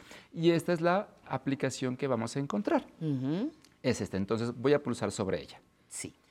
Y me aparece esta ventana. ¿Cómo funciona? Bueno, primero lo podemos, eh, estos recordatorios los podemos dividir en carpetas para una mejor organización. ¿Cómo es esto? Puedo poner, por ejemplo, un grupo que tenga listas y recordatorios. Por ejemplo, un grupo de trabajo. Entonces, el grupo de trabajo tiene una carpeta que es una lista y puedo nombrarla como las tareas principales o tareas. Y dentro de esas tareas, ¿qué es lo que tengo que hacer? Bueno, puedo ver, eh, puedo enviar documentos, puedo poner ya los recordatorios que yo necesito este, eh, hacer o las tareas que yo necesito hacer. Entonces, vamos veamos cómo se hace. Muy lo bien. primero es que, eh, que tenemos que hacer es agregar una lista. Entonces, en la parte inferior de la pantalla dice agregar lista. Voy Agregar a pulsar lista. esa opción. Y entonces abre esta ventana y yo puedo ponerle un nombre. En esta ocasión vamos a utilizar tareas. Entonces con las tareas yo puedo ponerle incluso un color para poder diferenciar este, este recordatorio. Vamos a ponerlo verde. Y puedo cambiar el icono de- del mismo para poder identificarlo. Entonces vamos a cambiarlo y ya quedó así. Tareas y con ¿Y este dónde icono. cambiaste el icono? Ah, en la parte, deslizo la pantalla y aparecen muchos iconos. Haz de cuenta, eh, ahí están los colores, deslizo la pantalla y aparecen algunas opciones.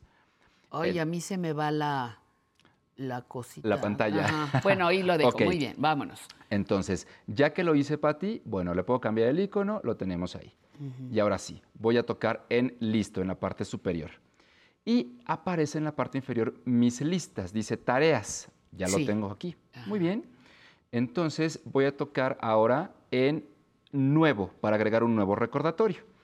Y le voy a poner un título. Por ejemplo, yo quiero que todos los domingos eh, recordar ver aprender a envejecer a las 11 de la mañana. Entonces voy a poner aprender a envejecer como título y puedo escribir una nota. Y voy a poner encender televisión 11 de la mañana para no perderme aprender a envejecer. Y luego abajo hay una opción que dice detalles. En detalles, si yo presiono, aparecen todas estas opciones. Es- puedo elegir la fecha, la hora, ponerle una etiqueta, ubicación. Son, son herramientas muy interesantes. Vamos a ahorita a descubrir por qué. Vamos a, a tocar primero en fecha. Entonces, cuando, por ejemplo, me marca la fecha de hoy, que es el 3, yo quiero el siguiente domingo. Voy a elegir el 10 de septiembre y luego voy a pulsar en donde dice hora en el switch y se va a abrir este relojito. Entonces voy a poner 11 de la mañana. Voy a deslizar hacia arriba o hacia abajo para colocar la hora y listo, 11 AM. Y abajo me da más opciones. Dice recordatorio adelantado. O sea, un- para que me recuerde un poquito antes de las 11 de la mañana, como en este 10 ejemplo. para las 11, 10.50. 10, Ajá. 10.50 o 5 para las 11. Entonces, por ejemplo, yo toco esa opción y me da, la- y me da 5 minutos antes, 15, 30, una hora antes, dos o un día antes o hasta días antes, ¿no? Sí. O una semana. Entonces, ¿qué elijo yo? 5 minutos antes. Con 5 minutos es suficiente. Ah, muy bien, entonces lo voy a elegir. Y luego dice, ¿cada cuánto quiero repetir este recordatorio? Bueno, voy a, a seleccionar esa opción y puedo hacerlo nunca, o sea, solo en esta ocasión, cada hora, cada día, entre semana, cada semana, fines de semana, voy a elegir una opción de las que me aparecen aquí, en este caso cada semana, porque es todos los domingos. Digo, muy bien. Y ahora, me da la opción de terminar esta repetición. Si yo nada más quiero hacerlo una vez durante 15 días o cuánto, entonces voy a tocar esa opción y me dice repetir indefinidamente, o sea, todos los, todas las semanas, o terminar fecha de repetición y yo Y puedo, pones una fecha. puedo elegir la fecha. Oye, ¿y qué pasaría? ¿Cómo le haríamos, por ejemplo, me pongo a pensar en un medicamento? Sí, en un medicamento este, cada, cada ocho horas, porque Claro. tengo una infección en eh, vías respiratorias y me mandaron antibiótico cada ocho horas. Claro. ¿Cómo podría ser esa, esa que Ah. tiene principio y fin? 10 días de medicamento. ok, 10 días de medicamento. Aquí podemos, por ejemplo, repetir. Ocho y son tres veces al día, ¿no? Exactamente, podemos aquí en repetir personalizado, en la parte inferior dice personalizado y podemos elegir ahí cada cuánto queremos que se repita este recordatorio.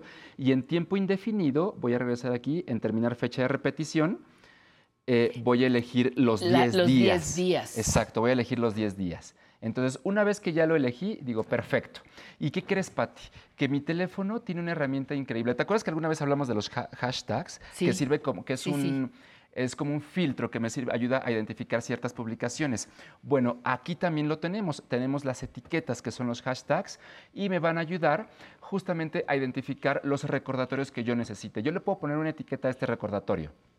Por ejemplo, voy a tocar en etiquetas y voy a agregar una. Luego dice agregar nueva etiqueta y voy a escribir aprender a envejecer. Y le pongo listo. Entonces ya le agregué, ya le agregué esta etiqueta. Puedo identificar dentro de todos los recordatorios que tengo, eh, puedo ir a la sección de etiquetas e identificar eh, este recordatorio en específico, por ejemplo, sin tener que estar entrando a las carpetas o eh, buscando en los recordatorios programados. Puedo ir directamente a la etiqueta que yo acabo de crear. Oye, y, y tú decías que se te olvida la luz. O se te olvida el teléfono. No, nos pasa a todos, ¿no? Sí, claro. Que se me olvidó, ya se me venció Ya el- se me la, venció. Ay, la sí. fecha, etcétera. Pero, por ejemplo, ¿cómo, ¿cómo hacemos para el teléfono que es mensual?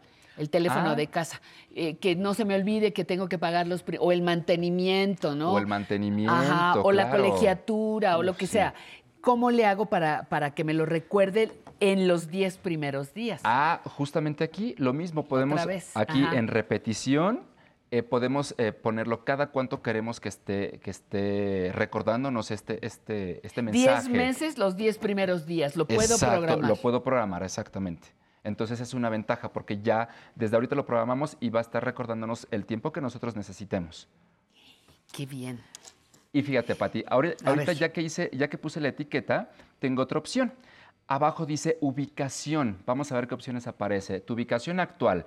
Al subir del coche, al bajar del coche o personalizar. Fíjate, ¿cuándo quiero que me recuerde este mensaje? En la cuando yo llegue a la ubicación actual, o sea, aquí al, a- a Canal 11, o cuando me suba al coche, o cuando me baje del coche. O, por ejemplo, puedo personalizar. Cuando yo llegue aquí a Canal 11, quiero que me recuerde al llegar o al, eh, o al salir de aquí de mi trabajo. Un regalito para Pati. Exacto, un regalito para Pati, por ejemplo. luego, luego. Al llegar entonces sería. Sería al llegar al canal. Exacto. Muy bien. Y me marca aquí la ubicación incluso. Aquí lo tenemos en un mapa. Entonces, mi teléfono es tan inteligente, Pati, que me va a ir dando las pautas para recordar todo lo que yo necesite en el momento que yo necesite, cuando me suba al coche, cuando llegue a mi casa, cuando llegue al trabajo, cuando esté en cierta ubicación, el, de- el teléfono lo va a detectar y entonces me va a decir, Alan, ¿qué crees? Tienes que comprarle un, regal- un regalito a Pati. Ok. Oye, Ajá. y cuando ya se cubrió el objetivo, Sí. ¿qué hago? ¿Lo borro? ¿Lo, lo echo Ah. al botecito de la basura? Porque Claro. no quiero llenar mi teléfono de cosas que ya hice. Exacto. ¿Cómo lo desaparezco, lo borro o qué? Ah, me parece perfecto. Mira, aquí tenemos una opción. Voy a adelantar las capturas Sí. de pantalla para ti. Voy a adelantarlas un poquito. Aquí tenemos una opción. Una vez que ya tengo mi recordatorio listo, aquí por ejemplo dice, hoy no tengo ninguno para hoy, pero Sí. programado sí tengo uno, que es este que acabo de hacer. Entonces puedo entrar en programados, puedo entrar en etiquetas, que es en la parte inferior, o puedo entrar en tareas donde aquí, aquí se muestra el, el archivo.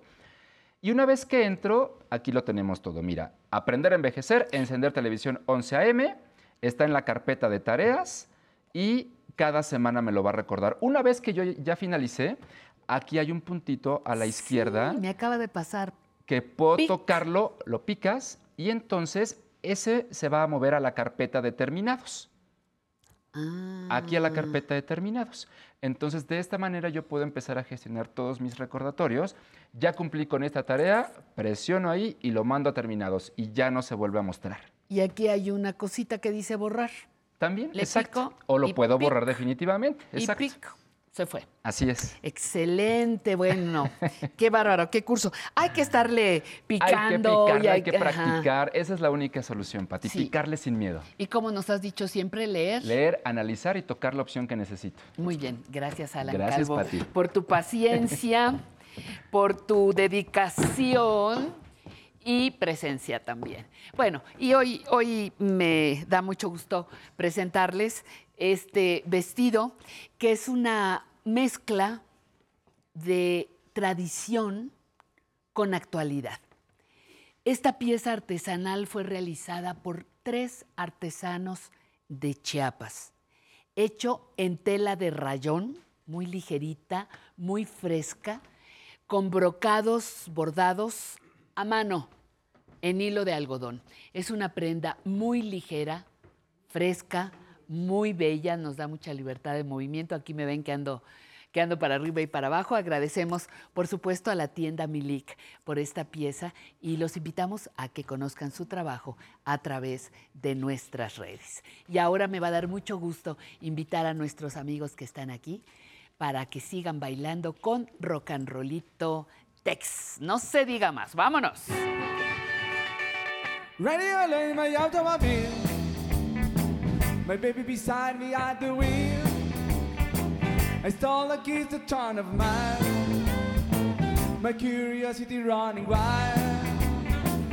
Crashing and playing the radio.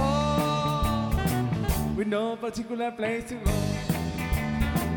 Riding along in my automobile. I was saying she'd stay her way I feel. So it all is something nice and chill. She didn't whisper in my ear. Calling more, driving slow. With no particular place to go.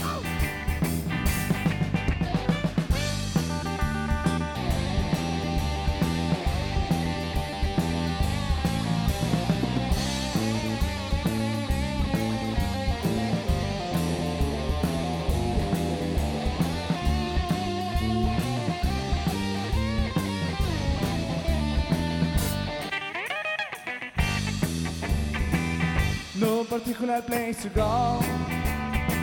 The night was young, the moon was gone. So we decided to take a stroll.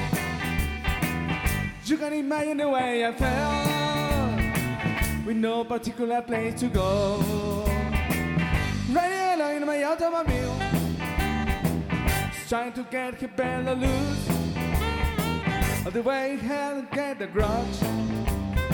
For the safety bed, the wall, the box. Cause to play in the radio. With no particular place to go.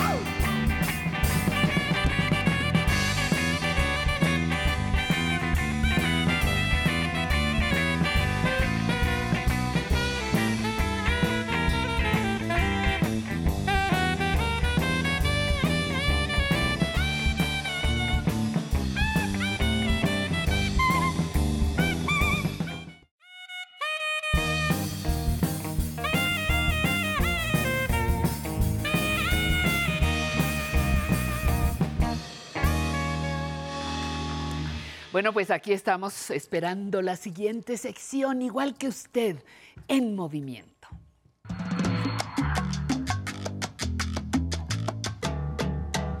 Ya te estábamos esperando, Sensei querido. ¿Cómo estás? Bien. Bienvenido. Bien, gracias. Muchas gracias por traernos hoy. ¿Qué nos traes? Maestro David Martínez, maestro de Tai Chi y artes marciales. Artes budo. Artes Budo. budo. Que un día nos explicarás cuál es la Karate es diferencia. budo, kendo es budo, aikido es budo. Todas las artes japonesas en conjunto se llaman budo. Budo, perfecto, muy bien.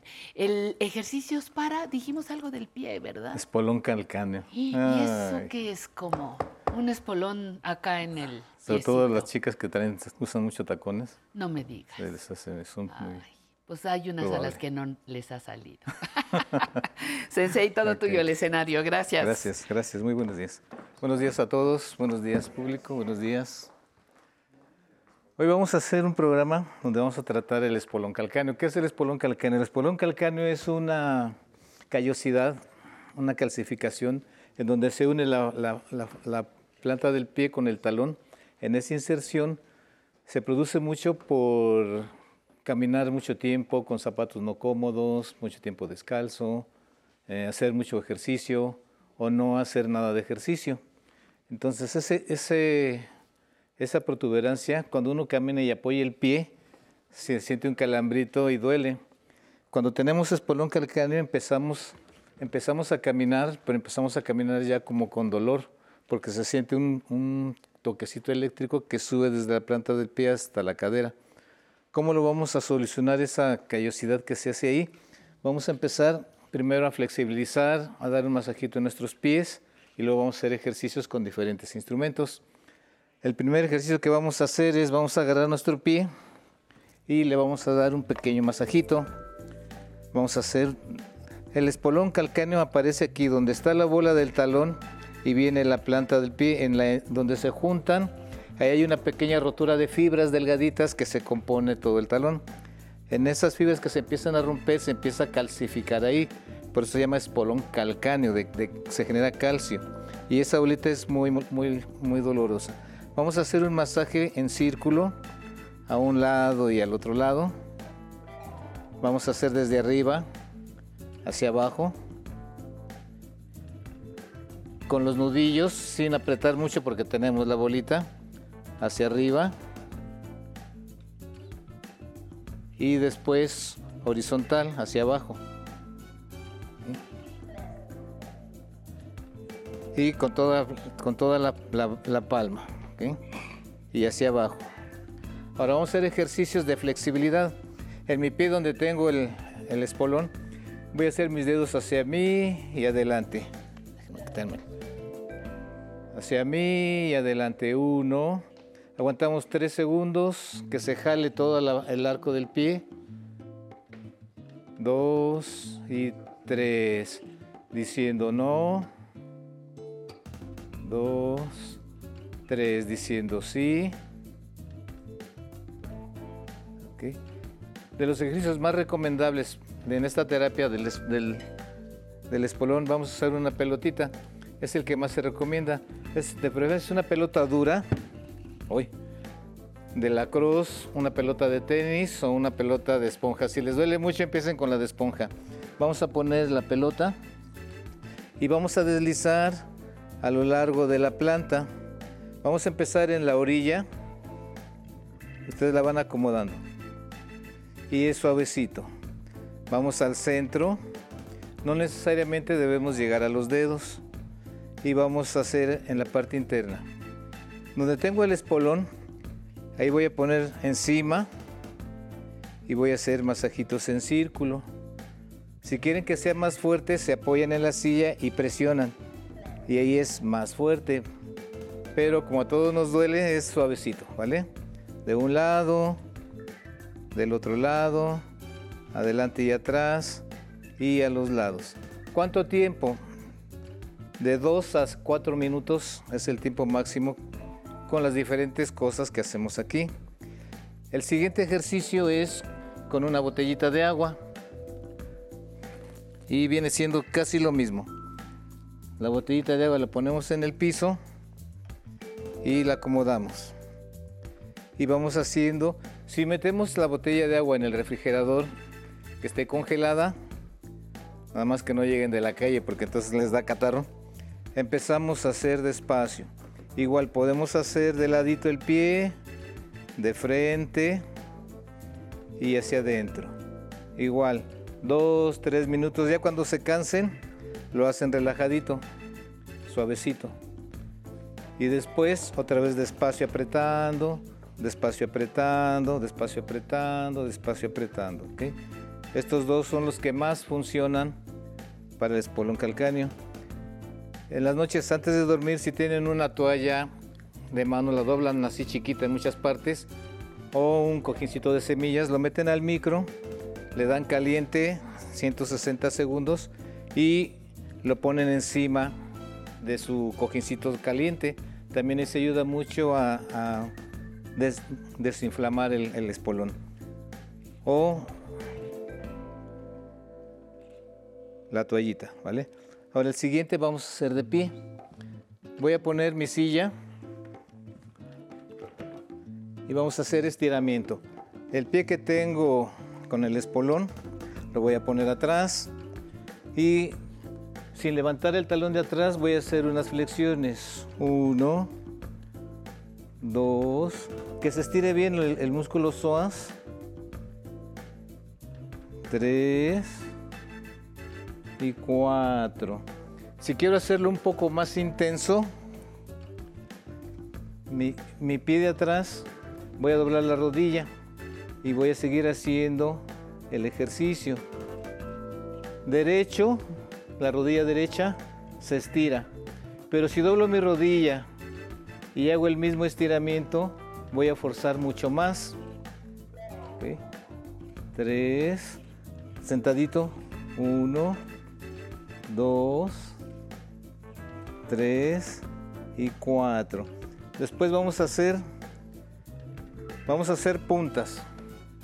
Uno, dos, tres y cuatro. Vamos a hacer pie arriba. Uno, ahí es un poco doloroso. Dos, tres y cuatro. Ahora vamos a hacer más difícil todavía. Vamos a agarrar un libro. Nos vamos a subir en el libro. Y voy a hacer que mi talón baje hacia, hacia abajo del escalón. Uno y subo. Dos, que toque casi el piso. Tres. En este estiramos mucho. Cuatro. Cinco. Y seis. Muy bien. En este mismo subimos los dos pies. Y con los dos hacemos uno.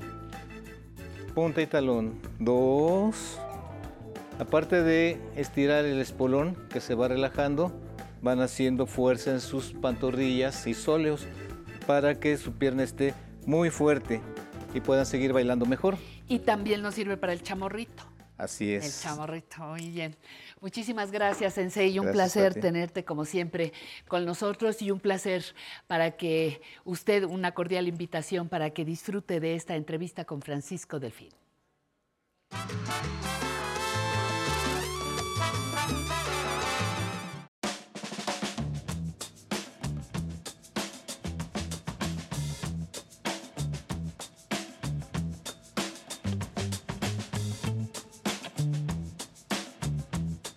Médico, terapeuta sexual, amante del arte mexicano, amigo de los alumnos, porque luego, pasado el tiempo de la enseñanza, los alumnos podemos acercarnos a él.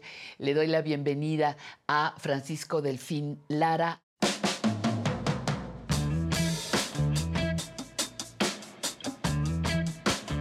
¿Qué ha sido este recorrer de más de 40 años eh, profesionalmente hablando?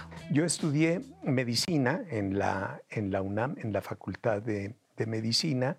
Algunos años estuve ahí como médico, pero desde que estudiaba me gustaban mucho cuestiones ahora sí relacionadas con la sexualidad, pero eran esos libros que tenían que ver con viajes a otros países que en aquella época los consideraban como primitivos y a mí me fascinaban las cosas que se relataban y muchas de estas tenían que ver con la sexualidad. Me graduó como médico, estoy unos cuantos años más. Me voy a Veracruz, de donde soy oriundo, y trabajo en Jalapa, en Veracruz, en Orizaba, varios años, y ahí descubrí algo que se llamaba Instituto Mexicano de Sexología, IMESEX, y daban talleres. Yo me inscribí y los tomé los talleres. Estoy seguro que fui uno de los alumnos que más lata daba porque tomaban talleres, los talleres hacían exámenes, yo estaba frío y frío preguntando cómo me fue, qué debo de leer. Total, un par de años trabajando así, termino los talleres y me invitan a participar en el Instituto Mexicano de Sexología, dando clases al lado de Juan Luis Álvarez Gallú. Y entonces eh, yo le platiqué a Juan Luis que a mí me fascinaba mucho esta cuestión y que quería aprender la terapia sexual. Entonces Juan Luis aceptó y con él me capacité junto con otras personas para trabajar en el ámbito de la terapia sexual. En esos primeros años de los ochentas hicimos un libro, Sexoterapia Integral, que a mí me parece sensacional y otra vez tener que estudiar mucho, mucho para plasmarlo en ese libro y tratar de transmitir a la gente algo que se está poniendo desde hace unos años de moda, tratar con seres humanos, escuchar a esos seres humanos para saber qué les acontece y revisar con ellos esto que les sucede para elaborar una estrategia que pueda solucionar, sobre todo con el trabajo de ellos, las problemáticas que presentan, es decir, la sexoterapia integral. ¿Cuándo entras en, en la conciencia del valor del trabajo terapéutico? En el ámbito de la terapia sexual, lo más fácil es diagnosticar. Eso es sencillísimo. Porque llega la gente y te dice, pues fíjese que yo me vengo muy rápido, doctor. Ah, pues eyaculación precoz. No me excito, ah, pues trastornos del deseo. No llego al orgasmo, ah, pues anorgasmia. Eso es sencillo. ¿A qué se deben todas estas cuestiones? Eso es lo que se vuelve problemático. Pero yo creo que una de las pistas y de las cuestiones que pueden servir es que seamos capaces de escuchar, capaces de observar a la persona que tenemos enfrente. Además de tu trabajo muy acotado a tu consulta eh, profesional, a tu consultorio, has tenido también un papel muy importante en la divulgación de, los aspectos serios científicos de la, de la sexualidad. Lo has hecho a través de varios espacios y varios medios. ¿Podrías mencionarlos, los que más te, te sean eh, motivo de orgullo? Uno que me pareció muy interesante junto con Oscar Chávez Lanz, nos contrató una revista, creo que ya ni existe, algo así como Claudia se llamaba. Y entonces teníamos una sección donde hablábamos de sexualidad entonces alguien dijo, ¿cómo ustedes sexólogos en esta? Y fueron más, como un par de años, y nos llegaron tres cartas de protesta. De Jalisco. Te fue bien. De Jalisco. Pero todos los demás lo aceptaron muy bien. Entonces, esas cuestiones, también he participado en libros, ahora estoy haciendo podcast en donde trato de hacer divulgación y en los medios a los que me invitaron, que fueron pues mucho radio, televisión. el mismo Canal 11. El Canal 11, que este, bueno, fue sensacional para mí. Porque puedo tener apariencia masculina, pero sentirme del grupo de las mujeres, esto sería lo que denominamos transexual. Entonces, si yo digo, yo soy un hombre, me siento hombre, después hay otro gran capítulo que es quienes me gustan, con quienes deseo relacionarme afectiva, erótica, sexualmente. Cuando se habla de sexualidad y erotismo precisamente, casi en automático, Paco, se descarta a las personas adultas mayores.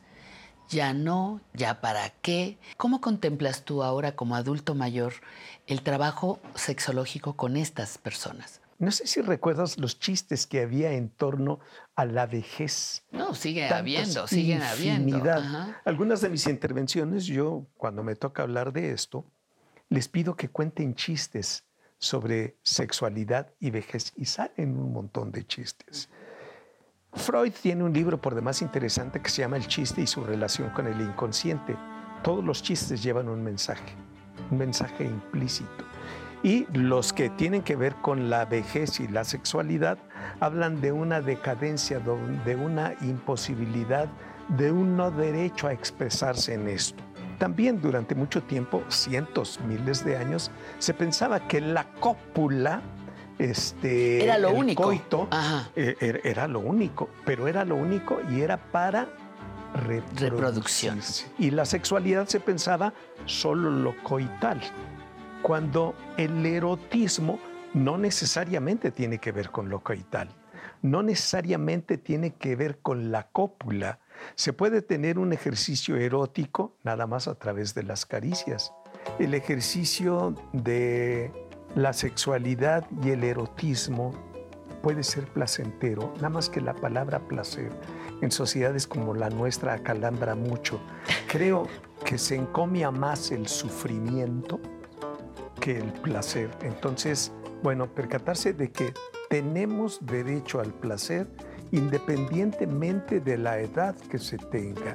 Podemos disfrutar y el erotismo está presente de acuerdo a nuestras características y aquello que nos atrevamos a hacer.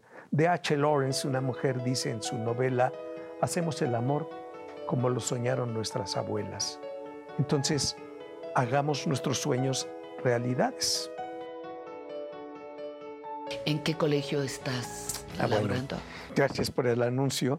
Soy el actual presidente del Colegio Mexicano de Postgraduados en Sexología, Asociación Civil, y que cada miércoles primero de mes alguien del colegio o un invitado como una persona cuyo nombre no voy a dar, pero este, me está entrevistando, se echa una conversación para eh, quienes están integrados en el colegio y para invitados y ya amenacé al consejo directivo que tenemos que hacer estas actividades, pero para el gran público.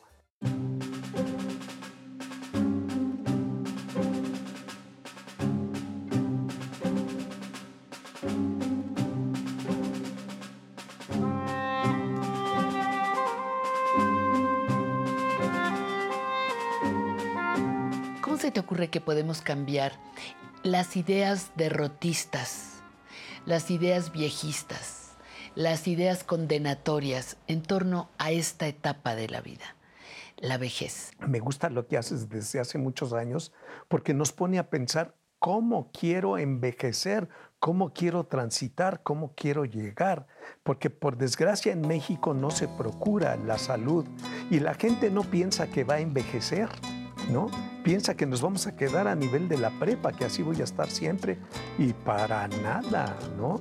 Entonces tendrían que pensar, te digo eso me gusta de ti, tendrían que pensar que vale la pena hacer un guardadito, cosas por el estilo, cómo le voy a invertir para que cuando yo llegue envejezca dignamente, ¿sí? Que me sienta muy bien con esto que estoy realizando y cómo lo estoy realizando y que me percate de que puedo contribuir para con la gente que está en mi derredor. Creo que si nos permitimos escuchar a los viejos, podremos aprender y decir, a mí me gustaría llegar así, quizá en mejores condiciones. Valdría la pena que respetáramos más a los viejos y a las viejas, porque insisto, todo mundo va para allá. ¿Cómo voy, si bien, si bien te va, cómo lo voy a vivir? Eso también. Pero para mí la dignidad es muy importante.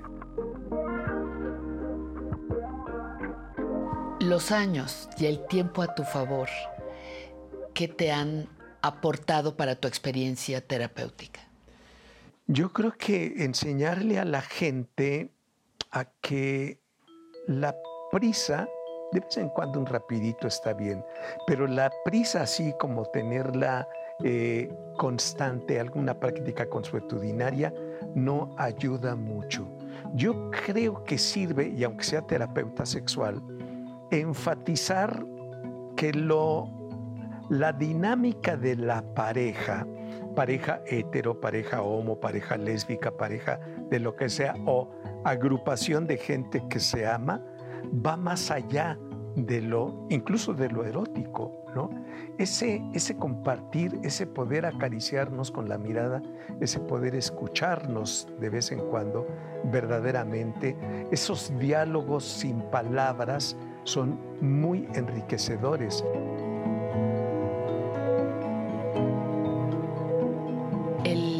proceso de envejecimiento en un terapeuta es enriquecimiento, reto o mejor ya siéntese, padrecito.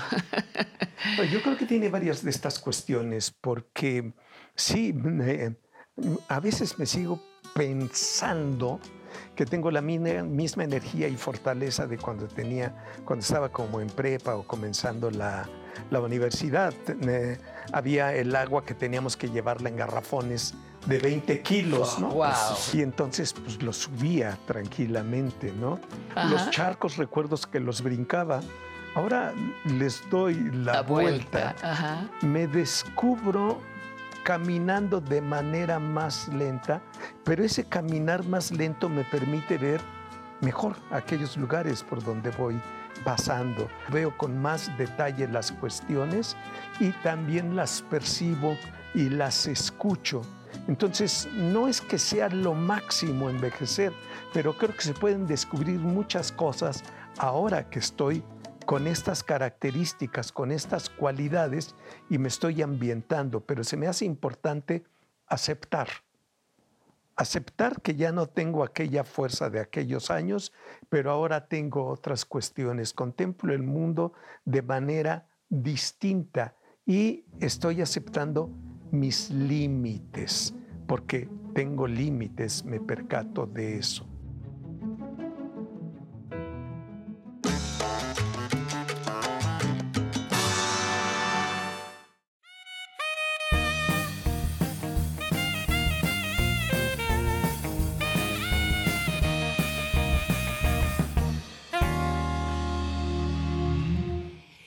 La tercera hora también tiene muchas aportaciones, muchas ideas para que usted se quede con nosotros. Le doy un adelanto.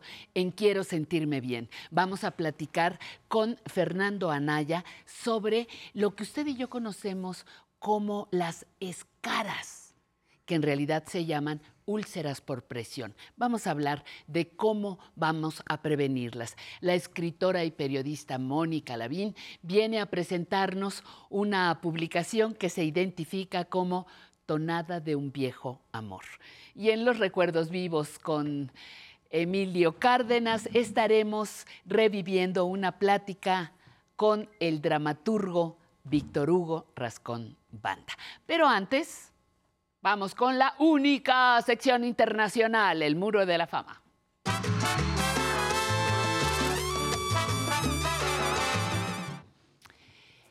Qué difícil se me hace cargar todo este equipaje.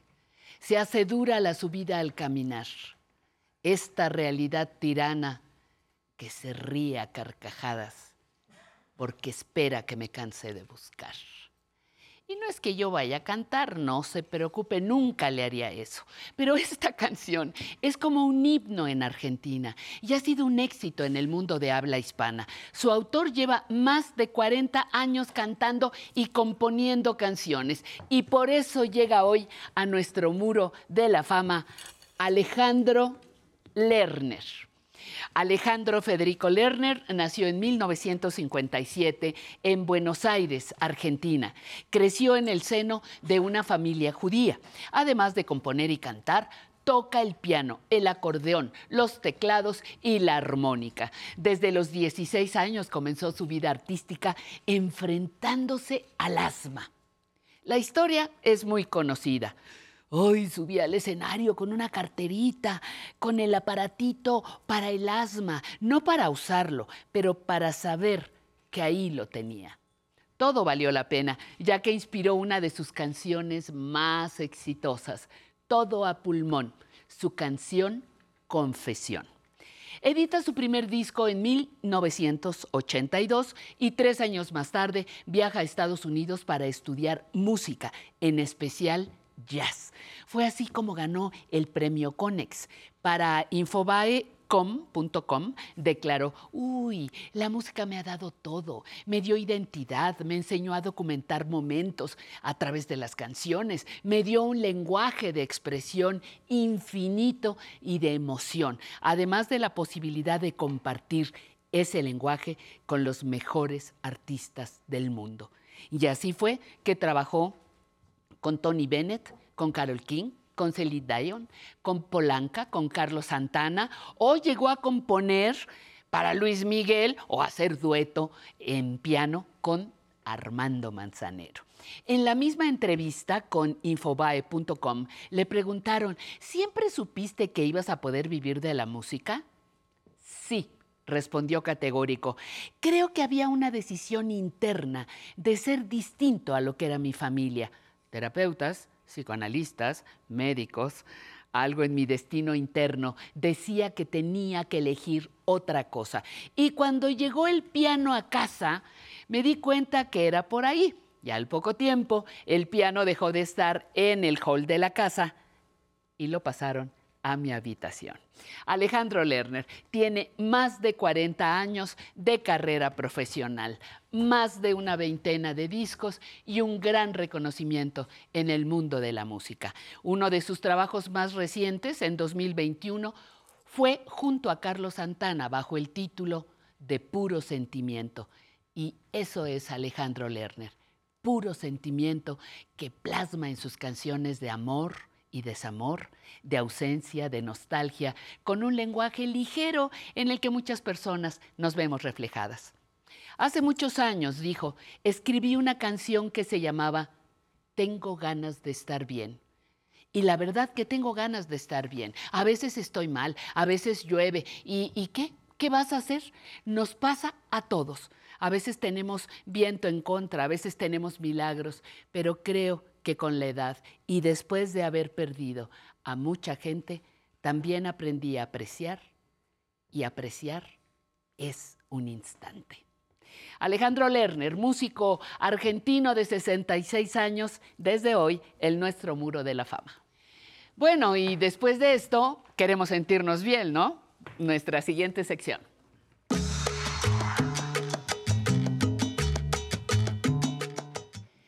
Damos la bienvenida a Fernando Anaya, fisioterapeuta especialista en geriatría y en cuidados paliativos. Y decíamos, amigos, desde hace más de un año. Un año ya. Más de, un, Más de por un lo año. menos un año. Por lo menos sí, un año. por ahí. Fernando, muchas gracias por No, estar gracias a aquí. ustedes. Y, y vamos a hablar de un tema, úlceras por presión, que yo decía hace rato, eh, los mortales, ¿verdad? Las personas decimos, es que tienes caras o tiene llagas, pero técnicamente se llama úlceras, por presión. ¿Por qué salen esas cosas? Eh, principalmente es por inmovilidad. Cuando un paciente, un- una persona se encuentra por alguna situación inmóvil, por ejemplo, una hospitalización prolongada o un encamamiento en casa prolongado, los lleva a sufrir de estas úlceras por presión. Es totalmente por, eh, por no tener una buena movilidad, ¿no? O la inmovilidad. En muchas ocasiones esto se traduce como un síndrome de inmovilidad y cuando Sí. hablamos de un síndrome son muchísimas situaciones, ¿no? Ajá, ajá. Y una de ellas muy es- específicas es- son las úlceras por presión. Y en estos pacientes, pues lo principal es, eh, lo ideal es movilizarlos, ¿no? Pero bueno, se tiene que hacer una capacitación completa para hacerla. Pero tal cual las úlceras son una situación muy grave que pueden sufrir muchos pacientes y al mismo tiempo, eh, afortunadamente puede ser prevenible. ¿Se puede confundir con otras cosas esas lesiones? A veces creo, si estoy equivocada, por favor me corriges, que no les hacemos casos. Eh, No les hacemos caso. La, la abuela o el abuelo dicen, ay, es que me arde aquí, me duele acá, siento incómodo, y ay, bueno, ya muévete, o como que no pasa nada, y después descubrimos francas lesiones. Principal, cuando empieza, eh, vamos a definirlo como son cuatro grados, ¿no? A El ver, primer ajá. grado es, eh, vamos a encontrar eritema como un enrojecimiento en la piel.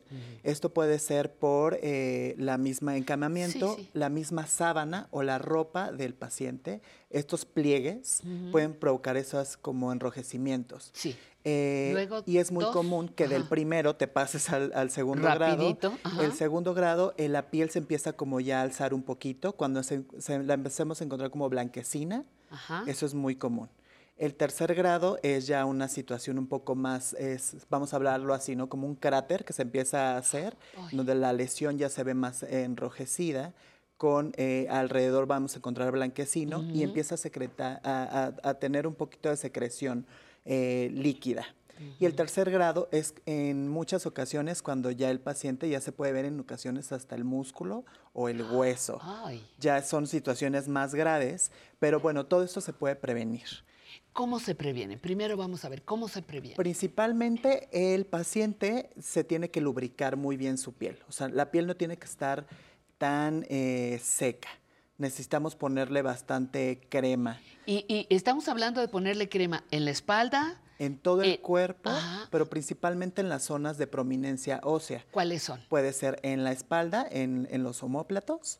Eh, la más común es eh, arriba de la línea interglútea, en el sacro, Ajá, que es un hueso prominente. Sí. Ahí vamos a encontrar muchísimo. En eh, los talones y en los codos, que son las zonas con más prominencia ósea, en donde el, el- el peso de- del, del paciente va a estar en contacto con la cama. Eso. Entonces, el- lo ideal es que se le cambien las posturas cada dos horas, ¿no? Eh, si el paciente puede estar del lado derecho, se cambia del lado derecho, del lado izquierdo. Este, a veces mencionan que boca abajo, pero no todos los pacientes soportan esa, esa postura. Pero sí cambiarlo de lado, sentarlo y Cada dos obviamente cada dos horas. Y utilizar eh, almohadillas para prevenir ese contacto. Y algo que a mí me gusta mucho recomendar son los eh, colchones de presión alterna. ¿Qué es eso? Son colchones que tal cual van eh, ¿Eh, colchones de conectados, cama? colchones de cama ¿De que cama? van conectados, se, este, se, se pone en la cama, va encima de la cama y empieza como a inflarse. Entonces empieza a alternar esta, eh, eh, esta dinámica de eh, hay unos cuadritos que se inflan, otros se desinflan y eso ayuda a que el paciente obviamente eh, tenga el movimiento, un poco de movimiento en la cama ajá. y evitar esas úlceras. ¿Cómo se llama colchón qué? Depresión alterna. Muy Eso bien. es lo, lo- lo- lo ¿Es ideal. eléctrico? ¿Es, Es de luz, de o infla- se- sí, es inflable, ajá, se conecta. Eh, hay otros, y hay muchas marcas, ¿no? Ajá, y hay modelos. unas muy, y modelos y hay unas muy económicas. Pero también hay otros que son eh, de hula espuma, como de cartón de huevo. Esos ajá. también ayudan, ¿no? O sea, son más económicos, pero eh, lo ideal sí sería un, pre- un colchón de presión alterna y, y hay de muchas marcas y de muchos precios que son muy, muy accesibles. Oye, y estamos pensando en estas personas que tienen que estar largos periodos en cama, porque también podría ser que te pudieras parar a caminar, que pudieras hacer algún tipo de ejercicio, pero estamos pensando en que en momentos postoperatorios o una fragilidad muy avanzada, o, o en qué pensamos que se me puede hacer escara por estar sentado Tal cual o es en pacientes que por alguna, vamos a ponerlo así, alguna caída, pues llegan a estar en cama, ¿no? Mm, Muy bien. Este encamamiento puede, eh, se ha demostrado que del 0.5 al 1% de tono muscular se va perdiendo por día de encamamiento. Si sumamos un mes de encamamiento, ya es 30%. Si hablamos de una persona adulta mayor, muchísimo. si una persona adulta mayor que por la misma, este, eh, no sé, periodos de, de- de inmovilidad va perdiendo tono más un encamamiento, pues ya hablamos de un de una bajo tono muscular muy, muy específico, ¿no? Ajá, ajá. Eh, pero sí es eh, muy importante que eh, se, se- se atienda inmediatamente porque sí puede llegar a una gravedad, ¿no? Esta gravedad es que una úlcera sí. se infecte y genere una sepsis generalizada, que es una infección en todo el cuerpo. Sí, no, eso es y sí es algo tristemente común. Pero, a ver, dime, tú me dijiste que primero se pone rojo, luego se pone blanquecino escamosito, Exacto. luego ya se abre una lesión y luego ya toca otras partes del cuerpo. ¿Dónde intervengo para cuidar y atender esas eh, úlceras por presión? Lo ideal es desde el primer día que el paciente se encuentra postrado. Es intervenir en la capacitación. La cama tiene que estar totalmente eh, lisa. La prenda, las prendas tienen que ser de algodón. Eh, si el paciente usa pañal por alguna Sí, sí, situación, evi- evitar el rash, ¿no? Como el, el, este que es este enrojecimiento que se hace entre los en las ingles. Como los bebés cuando- exactamente, ajá, no como- evitarlo. Eh, cambiar la postura, eh, que esté totalmente eh, humectado, la piel hu- hu- Humectada. humectada y este y bueno una una capacitación por enfermería, por fisioterapia, por el médico es lo ideal, porque nosotros también como profesionales de la salud tenemos que capacitar a las familias cuando salen de algún hospital o por alguna situación están en cama, hacemos la consulta en domicilio. Bueno, lo ideal es eh, atacar eso desde el día uno. ¿Cómo eh, me dices la piel, el movimiento, todo, pero vamos a suponer, eh, en casa mi mamá, mi tía, mi papá, pues lo hemos movido todo, pero pues ya está, después de tanto tiempo así, está con alguna lesión. ¿Debo mantener algún tipo de higiene especial para, para esa zona? Exacto. O sea, lo ideal es que no esté húmeda. Porque Que la, no esté húmeda. Exacto, porque la humedad va a causar una infección y este y pues y obviamente inmediatamente hablarle a algún médico porque este médico nos va a ayudar a este a, a li- a limpiar a un fisioterapeuta. Estos hábitos eh, higiénicos son, son los principales. Pero cuando ya la úlcera está muy este muy grande obviamente sí necesita una una valoración médica, Médica. o del área de enfermería también Sí, y, y un tratamiento médico, no casero. Exactamente, porque en esta, en muchas de estas ocasiones te recomiendan muchas cosas, ¿no? Pero eh, a veces te dicen, no, te invite, te recomiendo este ungüento, pero ese ungüento quizás tiene, está perfumado, ¿no? O puede ser muy, sí, hay muchos detalles muy- ahí, puede ¿no? ser un poco ácido para la piel o puede tener un pH muy alto y entonces eso va a incitar a que la piel se empiece a agrietar y se empiece a abrir más en lugar de ayudar. Existen en la marca muchas, eh, en, En el mercado. en el mercado muchas este, marcas que ayudan a, a prevenirlas, pero lo ideal es eh, desde casa es humectarla con una crema que no tenga olor ni color. Simplemente que sea una crema lubricante nada neutral, más lubri- o- o lubricante. lubri- que hay muchas también en el mercado que te dicen sin olor, sin, Sí, exacto. sin color. Eso es lo, lo ideal. Ajá. Y cambios posturales. De hecho, existe en internet, nos, te puedes meter y hay un reloj de cambios posturales. No- no- en- nos metemos en internet y ese reloj lo podemos bajar y viene por horas cómo cambiar la postura del paciente. Eso es. Que, que, bueno, se puede prevenir que eso es lo más, Exactamente. lo más este, motivante y la, la razón por la que decíamos que vaya Fernando, que venga Fernando a hablar. ¿Con qué comentario final nos despedimos, Fernando? Eh, lo ideal es eh, estar valorando todo el tiempo a tu paciente, a tu familiar, estar con estricta vigilancia. La estricta vigilancia nos va a ayudar y movimiento nos va a ayudar a prevenir esto, porque sí es prevenible, pero también puede ser muy complejo e incluso nos puede llevar a situaciones más, más complicadas. Eh, y situaciones límite en las que no queremos estar. Exactamente. Fernando Anaya, muchísimas Gracias por tu presencia. Regresa pronto. Usted no se vaya porque todavía nos faltan algunas secciones que hemos preparado con el mismo gusto para acompañarle y darle a usted información. Viene por ahí algo sobre lectura, viene una entrevista con Emilio Cárdenas. No se vaya. Estamos en Aprender a Envejecer. Transmitimos desde la capital de la República Mexicana. Gracias.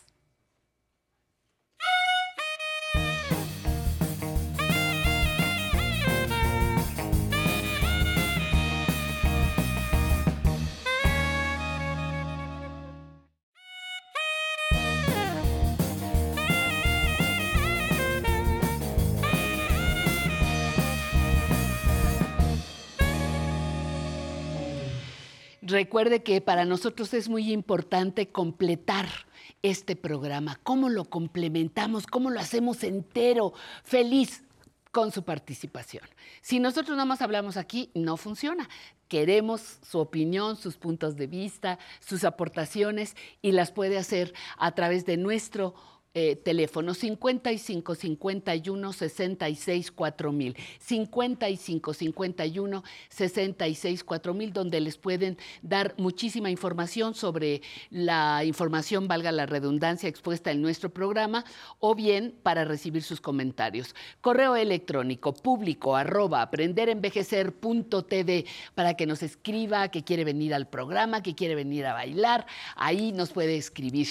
Y tenemos una aplicación que puede bajar gratuitamente para que se llama 11 más, para que pueda estar ahí y entrar en contacto con todo el catálogo de nuestra, de nuestra producción. Pero yo le tengo que decir que de manera especial, Aprender a Envejecer está desde el programa número uno. Así que, bienvenidos.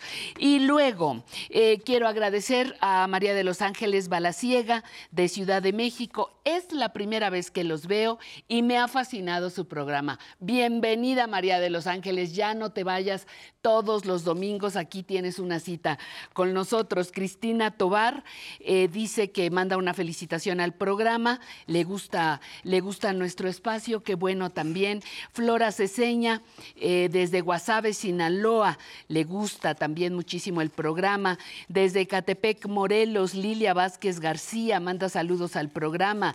De Guanajuato, Angélica Pedrosa saluda a sus hijos Manuel, Fabián y Angélica Pedrosa. En Huichapan, eh, Huichapan Hidalgo nos manda saludos Marco Trejo Anaya a, a, toda la producción, muchísimas gracias. Alfonso Reyes también dice que ya nos conocemos desde hace muchos años, pues qué bueno, don Alfonso, eh, don Alfonso Ramírez, que nos volvemos, nos volvemos a encontrar. Desde Morelos, Magdalena Rivera manda una felicitación al programa, solicita algunos datos que yo quiero suponer ya se los dieron nuestros compañeros telefonistas. Y finalmente, eh, Irma Ángeles Carranza nos propone un tema que con mucho gusto estaremos abordando. Y ahora vamos entre letras e historias.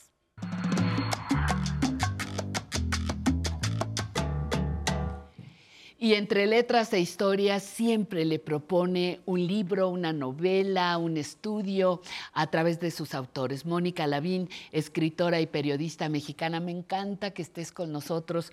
Mónica, un placer. Y todavía más me gustó haber leído esta novela que fue tu primera novela, sí. pero que quiero que me cuentes porque anda circulando este, y algunas personas hasta piensan que es tu más reciente sí. producción. Cuéntame, bienvenida. Ay, gracias, Pati, bienvenida. Encantada de estar aquí con, con los que nos qué bueno, ven qué bueno. nos oyen, Ajá. propagando, contagiando el gusto por los libros también. Fíjate que mm, la maravilla es que los libros no tienen fecha de caducidad. Eso es fantástico. Y así como los años sí pasan por uno, Ajá. y uno se vuelve ¿Y más... de qué forma? Más selectivo en lo que le gusta, Ajá. no le gusta, en cómo pasar el tiempo también. En los, los personajes de las novelas no envejecen. Y ahí están para siempre, pero necesitan al lector, necesitan claro, que claro. el lector los haga vivir de nuevo. Entonces, fíjate que esta es mi primera novela publicada, porque tengo mm, una en el cajón mm. que nunca publiqué, que, no, ¿no? no. que nada más me sirvió Ajá. para ensayar pluma. Pero yo tenía treinta y tantos años, era una mamá joven y mucha gente me decía, ¿dónde está Tonada de un viejo amor? Y yo decía, pues ya no está, ya no está en catálogo, ya, ya no se, acabó, encuentra. Claro. Y la volví a leer. Y pues yo ya, ya, ya se me había olvidado la novela. Entonces, al volverla a leer, eh, dije, me gusta, se sostiene en el tiempo, me gusta esta pasión que cuento ahí en el norte, en el desierto, entre viñedos y nogales, un lugar hipotético del norte de México. Y mis editores dijeron, vamos a apostarle no solamente al libro más reciente, porque uno, un escritor es lo que ha ido recorriendo. Claro, es como si claro. no oyéramos las canciones que se compusieron hace mucho. Uh -huh. Entonces lo pusieron en circulación y ¿sabes qué me ha gustado? Que entonces los lectores jóvenes que no podrían haberme leído, me leen. Que quienes no me leyeron, me leen. Y tiene vida nuevamente. Y a mí lo que me llamó la atención es que tú quisieras que aquella primera novela se publicara, porque a veces dices, bueno, ya pasó, calma, calma, ya desapareció, que nadie lo recuerde. Algunas veces puede pasar así. Y que tú, que tú quisieras, perdón, que tú quisieras que se reeditara. Y segundo, me encantó a mí me parece, ¿sabes qué? Por mi deformación profesional, que es la radio, yo la veía como una radionovela. Mm. Por la música, por la descripción de, de los espacios, las situaciones, y por el erotismo. Eso no hay que perderlo de esta novela. Qué finura, qué manera de emocionarnos y de narrarnos esta, pues esta historia de amor y desamor, porque tiene los dos elementos, sí. ¿no? A la, a la, vez. El amor siempre es un riesgo, ¿no? Sí, siempre, siempre es un riesgo, es un riesgo y una búsqueda. Y me gusta mucho lo que dices del erotismo, porque fíjate que cuando salió en su tiempo, Asustó. parecía más escandalosa. Y no es No hace me mucho, digas. es fines de, los noventa y tantos. Eh, pero, sí les, sí les, pues este, dijeron que hay, ¿Hay horror? Sí, porque además No, era mi primera hombre, novela y decían que yo me veía muy seriecita. Ay, tan seriecita que se ve la seño. Y, Y pero escribiendo de esas cosas. En realidad la novela requería eso porque eran encuentros Clandestinos. Entonces no hablaban, no hablaban, se hablaban de otra manera. Oye, pero también había otra cosa, porque el protagonista, este, eh, después de toda esta eh, primera parte de, de- de la novela, cuando desarrolla otro erotismo con la pareja Olga, en este caso se llamaba, qué increíble la transición de ese personaje también, su descubrimiento de su propia capacidad erótica. ¿Y sabes qué? Te quiero llevar al momento en que yo la escribía. A ver. Porque esta novela me descubrió qué era la escritura de novela, porque yo había escrito cuento, el cuento para adulto, y me gusta mucho, todavía me gusta mucho, pero aquí yo necesitaba desarrollar a los personajes y entendí, se parece mucho a la vida, porque uno no tiene un guion concreto para la vida. Mientras le estaba escribiendo, yo no sabía que iba a pasar eso con Olga. Porque a Olga yo le había asignado un papel de hay una mujer este, muy rígida, Ajá. eh, con, con un rol, y lo interesante fue que todos en realidad tenemos esa otra parte. Tenemos algo que a lo mejor no es eh, lo que en- andamos enseñando, pero la complejidad de los personajes es el espíritu de la novela. Entonces Olga me asustó a mí también. A, a mí, no, a mí no me asustó, Olga, como me gustó, como celebré tanto que, que este personaje masculino, Carlos se llamaba, pudiera redescubrirse como varón en esa época, 1940, ¿no? Los 40. Los 40. Es México en los 40. Exactamente. Y, y me gustó muchísimo porque uno va siguiendo al personaje femenino, lo que quieras, pero me encanta la transformación de este. Y todo esto que le estamos contando es para que se anime a leerla, a descubrirla. Es de muy fácil lectura, de muy rica digestión, valga, digestión literaria. Y sí tenía yo la duda de que, ¿qué te había motivado? ¿Por qué te atreviste a dar un paso atrás para reeditar esta novela? Fíjate que quizás quería yo eh, aligerarme. Venía de escribir el libro para el que tú también me invitaste aquí, Últimos Días de mis Padres. Ay, Venía de, sí, sí, sí, de haber es. tratado en realidad el paso del tiempo. Y aquí fue como y, eh, desandar el tiempo que afortunadamente la literatura lo permite. Es un privilegio. Y, y es un privilegio para el lector porque uno puede ser como los personajes mientras lee, transformarse. Entonces, desde el hoy, con esta rigor que a lo mejor va uno adquiriendo o pudor escritural, de repente dije, eh, me, me habla bien Me al animo, oído, me- me, ajá, animo ajá, ajá. y que tenga una nueva vida y que encuentre a sus lectores. Además, ¿sabes qué me gustó mucho? Lo que antes me gustaba hacer, me daba la vida más oportunidad, viajar y meter las narices en todos lados, que es lo que hacemos los, los, Los escritores, escritores, unos ajá. curiosos. Eh, y viaje- ese lugar en el norte de México, donde se me ocurrió la historia, entre viñedos, porque una algo siempre te dispara. Eh, ese poder volver a viajar con los sentidos a través de la escritura, eh, sentí otra vez los olores, el paisaje desértico, el, el- ritual del apisonamiento de, De la, la uva, uva. eh, porque además entonces cuando le escribí el vino mexicano no tenía este aprecio que tiene ahora. En los noventas no, tanto no. Todo ha cambiado, pero los personajes no. Pero a mí también me, me encanta porque tú has cambiado. Eh, se me presentó la oportunidad de leer esta, tu primera novela, y de haber presentado aquí mismo en el programa la más reciente, la de La muerte de tus padres. Tú también has evolucionado como escritora, no solamente literariamente, sino como ser humano. No es lo mismo la fiesta eh, del amor en esta novela a la despedida del amor de mis padres, ¿no? Claro. Tú has vivido y has tenido otras publicaciones, pero tú también evolucionas como ser humano. ¿Qué tanto eso te sigue nutriendo, aunque no viajes, para No, tu escritura? Muchísimo, es que ahora el viaje es al interior. Eso, mero. ahora el viaje, me doy cuenta, fíjate, yo tenía que escribir mis novelas o eran en el norte de México, ahí por la Coahuila, o la, la otra que escribí, Café Cortado, era en el Soconusco, en Chiapas, porque este país, eh, bueno, es tan interesante y todos tenemos tantas historias. La Pero las ahora amigas las también, amigas se van a amigas, Portugal ajá. y de repente la Ciudad de México, que es mi lugar, es también un lugar de donde abrevar historias. Y yo fui mudando de los paisajes, eh, de lo extraordinario que está afuera, a encontrar lo extraordinario que también está en la ciudad. Y en mi generación, o en mi edad, o en mi tiempo, y que es un territorio de exploración literaria también. Qué, qué belleza.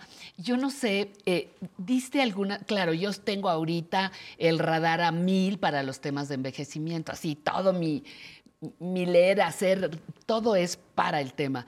Y vi varias pinceladas sobre vejez. Describes a las viejas tías del- de, de ahí, eh, cómo Olga parecía como si estuviera vieja, parecía, pero ves, luego descubres que no. Eh, vas dando eh, pinceladas de, de esas presencias, no era el objetivo, pero me gusta cómo nos presentas porque nos viste, nos incluiste en la historia y hay quien de plano te saca. Ay, me parece, ¿No? fíjate qué mirada tan interesante, porque ahora recuerdo ese momento donde están todas las mujeres en la cocina Ajá. preparando mermelada de membrillo. De membrillo, Y están las distintas generaciones chismeando mientras están preparando. Yo, yo fíjate que también me gustó mucho escribir esa escena porque yo nunca había visto un membrillo, el fruto. Yo había comido ate de membrillo. Y yo no sabía que les podía quemar las manos, Sí, por ejemplo, Entonces, ¿no? esa escena y estando ahí y lo que, cómo ella ve qué puedo ser cuando tenga esta edad, o cuando va a la Ciudad de México y ve, ve a su tía que ya es viuda, también es otra es persona que le da otra perspectiva claro, del claro, tiempo se me había y de qué decisiones pueden tomar las mujeres. Y lo que era una viuda con dignidad, le, le dijo, ¿no? Por ahí Sí. así. Pues mira, tenemos muchas cosas, ojalá esa es la idea, que usted se sienta motivada, motivado a leer, a conocer lo que los propios autores, autora en este caso, nos vienen a compartir. Mónica Lavín, te agradezco muchísimo A que hayas gracias. venido aquí a regalarnos estos minutos y yo le invito a que no se vaya. Esto continúa con Rock and Rollito Text. ¡Vámonos!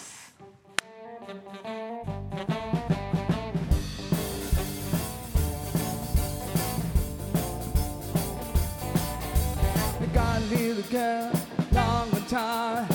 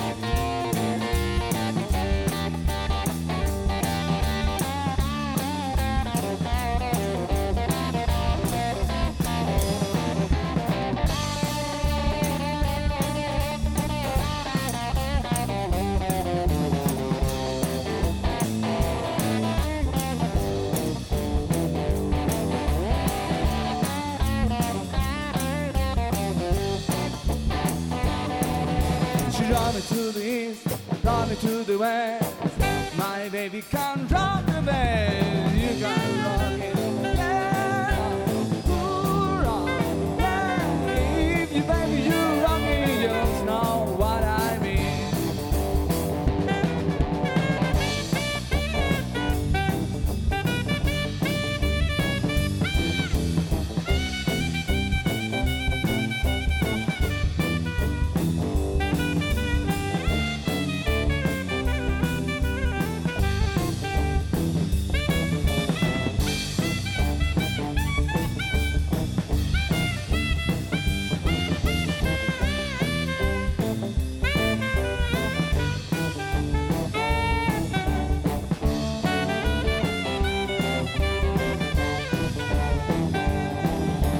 Drive me to the south, drive me to the west. My baby, come jump the best. You can't run in there.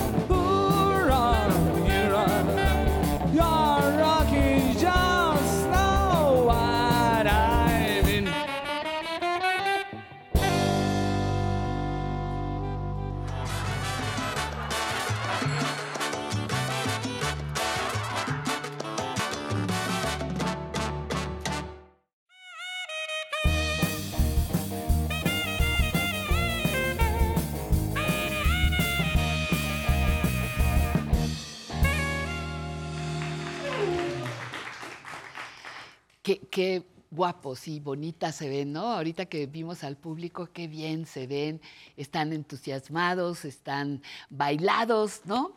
Así que yo espero que usted no se quede con las ganas, venga, pida venir a nuestro programa y será un honor conocerle. Nuestro amigo y colaborador, don Emilio Cárdenas El Orduy, doctor en ciencia política, no pudo acompañarnos el día de hoy, pero, pero, pero, pero, pero, vamos a recordar su conversación con el escritor Víctor Hugo Rascón Banda, dramaturgo mexicano. Y lo vamos a recordar porque ya pasó en nuestro programa. Aquí ese momento.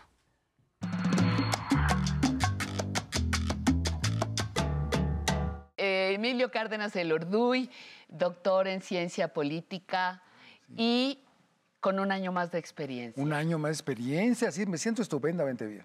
Feliz. En el octavo piso, porque te En vi el desde la mañana. piso. Hay uno que llevó al séptimo piso, yo y lo llegué al octavo. al sí. octavo Sí. y un pedacito. Y un pedacito. Y un chirricito. Pues sí. Pero mira, vamos a hablar Pero de un amigo que se fue en el sexto piso. Ay, sí. y lo, lo grabé a Víctor Hugo Rascón Banda. Y este libro lo editó, era de Chihuahua. Toda la entrevista que yo le hice se convirtió en un libro. ¿Se está ¡Qué viendo? maravilla! Es una maravilla. Bueno, ya yo voy a tener como 100 libros porque Sí, claro. mis entrevistas, si la pasan así, se vuelven 100 libros. Oye, pero, mira, qué fantástico. Era un hombre extraordinario. Diálogos sobre teatro. sobre Mira teatro, que el público para que lo vea, ¿no? lo vea. Díganme a qué cámara voy a esta. Mira, ahí está. Ahí pero está. cuéntanos, cuéntanos. Mira, él era un chico que nació en Uruachi, un pueblito de Chihuahua, perdido casi en la frontera con Ajá, Sonora. Ajá. Maestro rural, dio clase en secundaria, estudió Derecho, se doctoró en Derecho, trabajó en un banco todas las mañanas y las tardes y escribía teatro en las noches. Claro. Y fue mi amigo. Gracias a él tenemos la ley de cinematografía y a María Rojo, que era diputada. Yo dirigía cinematografía ahí en gobernación. Entonces, ahí, bueno, por Chihuahua éramos amigos, pero ahí nos hicimos muy amigos. Y a este hombre tan inteligente que tenía dos funciones, banquero en la mañana y en Sí, las tardes, claro, en las noches, claro. escritor, era un fenómeno de personaje. Podía escribir una obra de teatro en un fin de semana en Tepoztlán. Yo lo acompañaba, se ponía a escribir el viernes vámonos. y el lunes llegaba con una obra de teatro. 32 obras calculé, metí a la computadora, ya- sí me, me meto a veces, ¿no? Entonces un hombre importantísimo porque le debemos realmente la esencia de la ley de cinematografía y 32 obras de teatro extraordinarias. Pues vamos a verlo Vamos- y vamos en a vivo platicar y a de todo- teatro. Y a todo color como, lo, como nos lo presentaste. Adelante. contar el día de hoy con el testimonio de Víctor Hugo Rascón Banda. Víctor Hugo, muchas gracias. Gracias a ti, Emilio. Bienvenido a tu casa. Gracias. Una primera pregunta. ¿Qué es para ti el teatro? Que el teatro es una pasión, es el espejo de la vida, es eh, el testimonio de una sociedad. Y por boca de los dramaturgos no hablamos nosotros, habla la sociedad de nuestro tiempo. El dramaturgo lo que hace es ser un fedatario, un notario público, un testigo de lo que pasa en la sociedad. Y él lleva al papel, él convierte en metáfora teatral, lleva al escenario eso que está en la realidad. El teatro sin la realidad está vacío. El teatro sin desentrañar la condición humana, sin presentar el conflicto de los hombres con los dioses, con el- consigo mismo, con los demás, no sería teatro. El teatro es la más completa de las artes porque las contiene a todas. Es la más antigua de las artes porque sobrevive tal cual. Un hombre frente a otro haciéndolo llorar o haciéndolo reír, tocándole el corazón o dándole un puñetazo. Porque el teatro que no provoca, el teatro que no perturba, el teatro que no seduce, no es teatro, es nada. Y el espectador se enfrenta cada noche en la penumbra de un teatro a su espejo, a su vida misma, o a otros mundos o a otras dimensiones, pero siempre sale transformado. Un hombre que ve una obra de teatro, por buena o por mala, no vuelve a ser el mismo porque algo cambia en lo íntimo de su ser. El teatro mexicano. La realidad de México se transformó con la revolución de 1910, se redescubrió a México, surgió la gran pintura mural los grandes novelistas, Martín Luis Guzmán, Vasconcelos, eh, Azuela, los de abajo, la música de Revueltas, la música de Ponce, la música de Chávez. Hay una profunda transformación que creo que es la obra más importante de la revolución, además del Seguro Social que está en quiebra y de otras instituciones, el arte mexicano descubre la esencia de México y como nunca se expresa algo que ha enriquecido a la cultura mundial. En ese momento de la Revolución Mexicana, pareciera que el teatro no tiene, hasta tienen que pasar décadas para que acompase su paso con las otras grandes artes que se revolucionaron, se revolucionaron cuando México se transformó. Lo que sucede es que el teatro ha tenido enemigos. El teatro desde su creación ha tenido enemigos. Tuvimos teatro en épocas prehispánicas. Inventamos un teatro con el Rabinalachí entre los mayas. Tuvimos un teatro en la época de la colonia español. Aquí tuvimos a uno de los cuatro grandes genios, Juan Luis de Alarcón, del teatro de oro del siglo español, aunque hubiera nacido en Guerrero, en Tasco.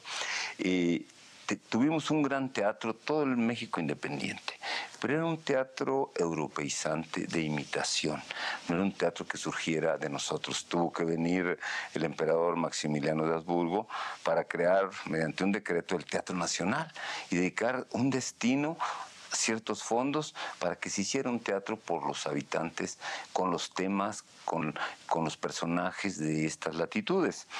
Pero desaparece. Viene la revolución y ahí surge un teatro, nuestra única aportación del teatro al mundo, que es el teatro revista.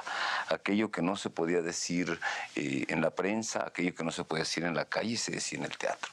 Y lo escribían los periodistas y lo eh, componían los músicos de entonces. El teatro se volvió un instrumento de crítica está registrado cuántos dictadores, hasta Victoriano Huerta estuvo ahí viendo y tirando balazos y oponiéndose al espectáculo que cuestionaba los hechos políticos de ese día que ni siquiera la prensa registraba. Pero luego viene otra vez la imitación a Europa. Vienen los contemporáneos que hacen una poesía exquisita, hacen un gran movimiento musical, de danza y de literatura, y el teatro imita otra vez Europa, imita los movimientos de Francia sobre todo. Y aparece ahí Gorostiza haciendo lo mismo. De repente Gorostiza dice, no, yo me voy a separar él funda el Grupo Orientación a los 23 años y empieza a hacer un teatro con color nuestro. Escribe el color de nuestra piel, escribe sobre la alta clase social mexicana, la ridiculiza y empieza a verse otra vez el pueblo, la sociedad en el espejo de sí mismo. Pero sigue todavía la imitación se siguen montando los clásicos, somos adoradores de Grecia y Roma, de Inglaterra, Shakespeare sigue vivo entre nosotros. Este año, por ejemplo, se han montado siete Shakespeare en cambio, ningún Gorostiza, ningún eh, Novo y ningún eh, Usigli, aunque estos tres cumplen este año su centenario de nacimiento. Porque así somos los mexicanos, bueno, así fue en los 30 y 20. Pero sucede que hay un teatro en Estados Unidos hecho por O'Neill, por Arthur Miller, por Tennessee Williams y por otros eh, que empiezan a hacer un teatro social, psicológico, íntimo de familia, donde la sociedad provoca a estos individuos que van a romper la armonía del universo. ¿Qué sucede? Que un buen día Salvador Novo descubre a tres jóvenes de 18 años, a Luisa Josefina Hernández, a Sergio Magaña, a Emilio Carballido y los estrenen en Bellas Artes, cosa insólita porque ni aún en día hoy se estrena un dramaturgo maduro, menos un joven, y él apuesta por el teatro mexicano. No que había intentado ser dramaturgo y no lo había conseguido a pesar de escribir dos o tres piezas, pero él amaba el teatro y lo hizo muy bien. Teníamos antes de estos jóvenes a un gigante, atacado por todos, incluso por los grandes compositores, que era Usigli.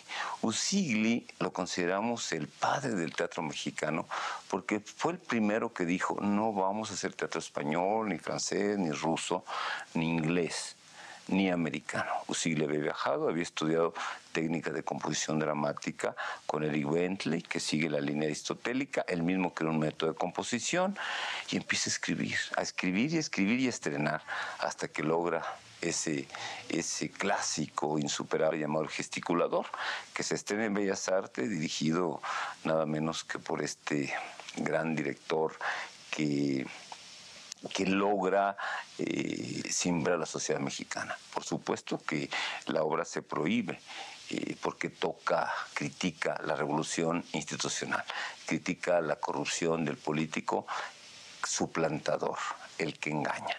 Y bueno, a partir de Usigli se abren las puertas a un teatro verdaderamente nacional. Pero tienen que venir estos cuatro jovencitos, estos eh, nuevos autores, a escribir el drama íntimo, el drama de las familias de provincia, el drama social, el drama mexicano, que huela a México, que tenga raíz en este país. Y entonces vuelve a ganarse a ese público que amaba el teatro español, las comedias, que amaba García Lorca, recién descubierto para nuestro país, y volvemos a crear un teatro nuestro, como fue el teatro revista o como fue el teatro evangelizador, que también lo tuvimos. Y a partir de entonces se vive un momento importante. En las escuelas, en la educación, la materia de teatro está desde la primaria, la secundaria, la preparatoria y la universidad. Los ciudadanos van al teatro como ir a los toros o como ir al fútbol ahora, como ir al circo. Hay una tradición. Las funciones se hacen de martes a domingo. Hay cientos de teatros de bolsillo pequeños en múltiples eh, lugares del centro histórico. Las universidades empiezan, la Universidad Nacional sobre todo, a crear un teatro eh, eh, como parte de su difusión extraacadémica, difusión cultural. Pero luego, como todas las cosas, los productores privados que empiezan a invertir en el teatro y las instituciones que empiezan a hacer eh, eh, a no tener ya creadores eh, que la dirijan, a gente sensibles como Novo, como Gorostifa o como Chávez, ¿qué pasa? Pues ven hacia Londres y ven hacia Nueva York. Y empieza la cartelera a llenarse el 90% con obras que son comedias musicales, que no son malas, a mí me gustan, pero no es lo único. Y con los clásicos que son revisitados nuevamente. ¿Y dónde está el Teatro Nacional? Desaparece.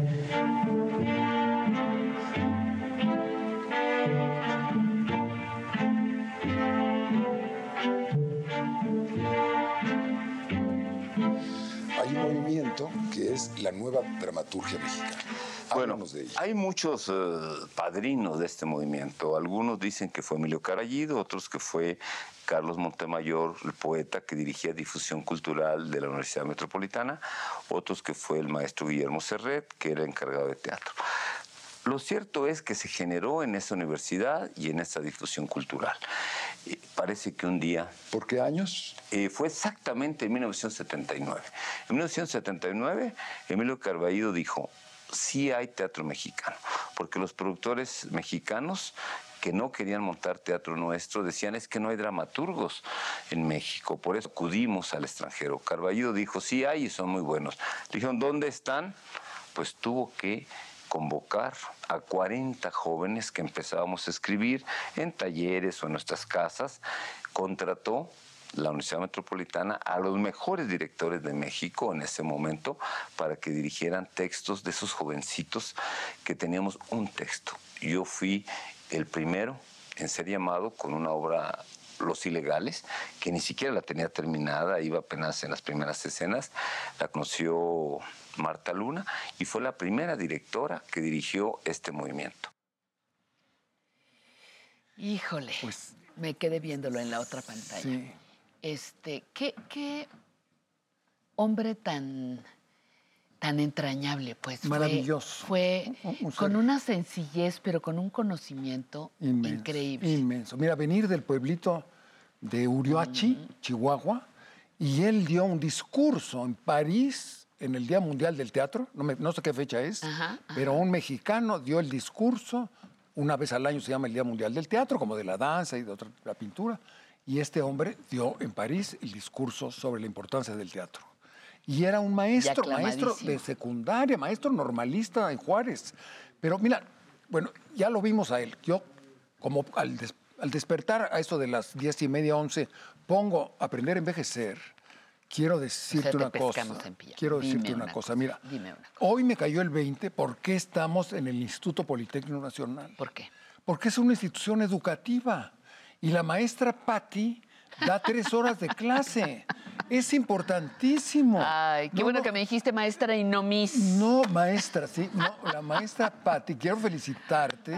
felicitar a los bailarines. Vi una chica que bailaba. Yo ya vi que tenía una, una flor roja. Una y no flor la ahí, ajá. ¿Dónde está la de la flor roja? Allá, por allá, por ah, allá pues póntela. Yo te veo. Pero me di cuenta de la importancia didáctica y pedagógica de tu existencia. Ay. Enseñas a envejecer. Pues así se llama, ¿verdad? Pues claro, así se Eres llama, una claro. maestra. Claro, Nunca claro. te he dicho maestra. La- no. Estamos aprendiendo Estamos en a- el Politécnico Nacional con la maestra Patti. Ay, querido, adelante- muchas gracias. ¿Eh? Tengo maestros de donde aprender, ¿eh? Pierde cuidado. Muchísimas gracias, Aprend- Emilio. Un Mucho placer. respeto a los maestros. Un placer, un placer tenerte aquí, Gracias. como siempre, como cada domingo.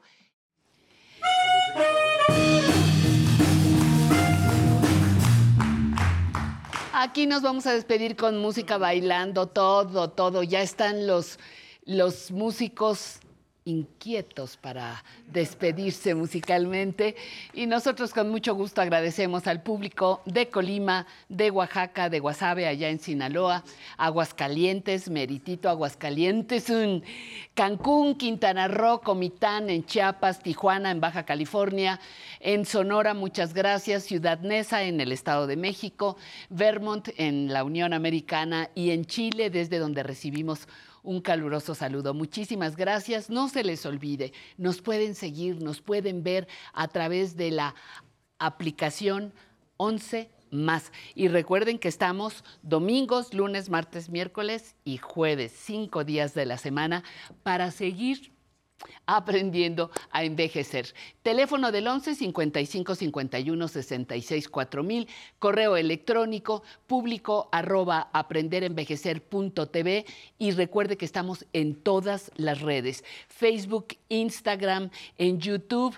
Y agradecemos muchísimo su presencia. Ya nos vamos con un aplauso para el público que vino a bailar, un aplauso grande para los músicos para los músicos rock and rollito Tex y por supuesto un aplauso para usted que nos acompañó tres horas desde su casa. Hasta la próxima y nos despedimos con música. Vámonos, Johnny, Johnny, por favor, be good, be good.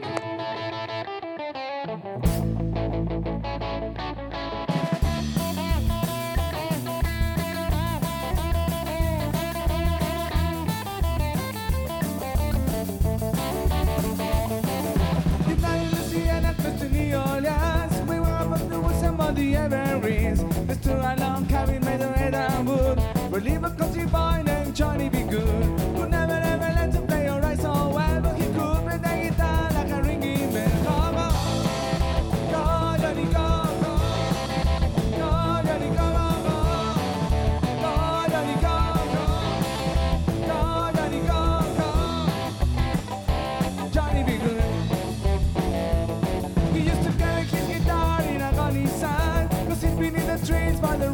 track Or the engine was sitting, sitting in the shade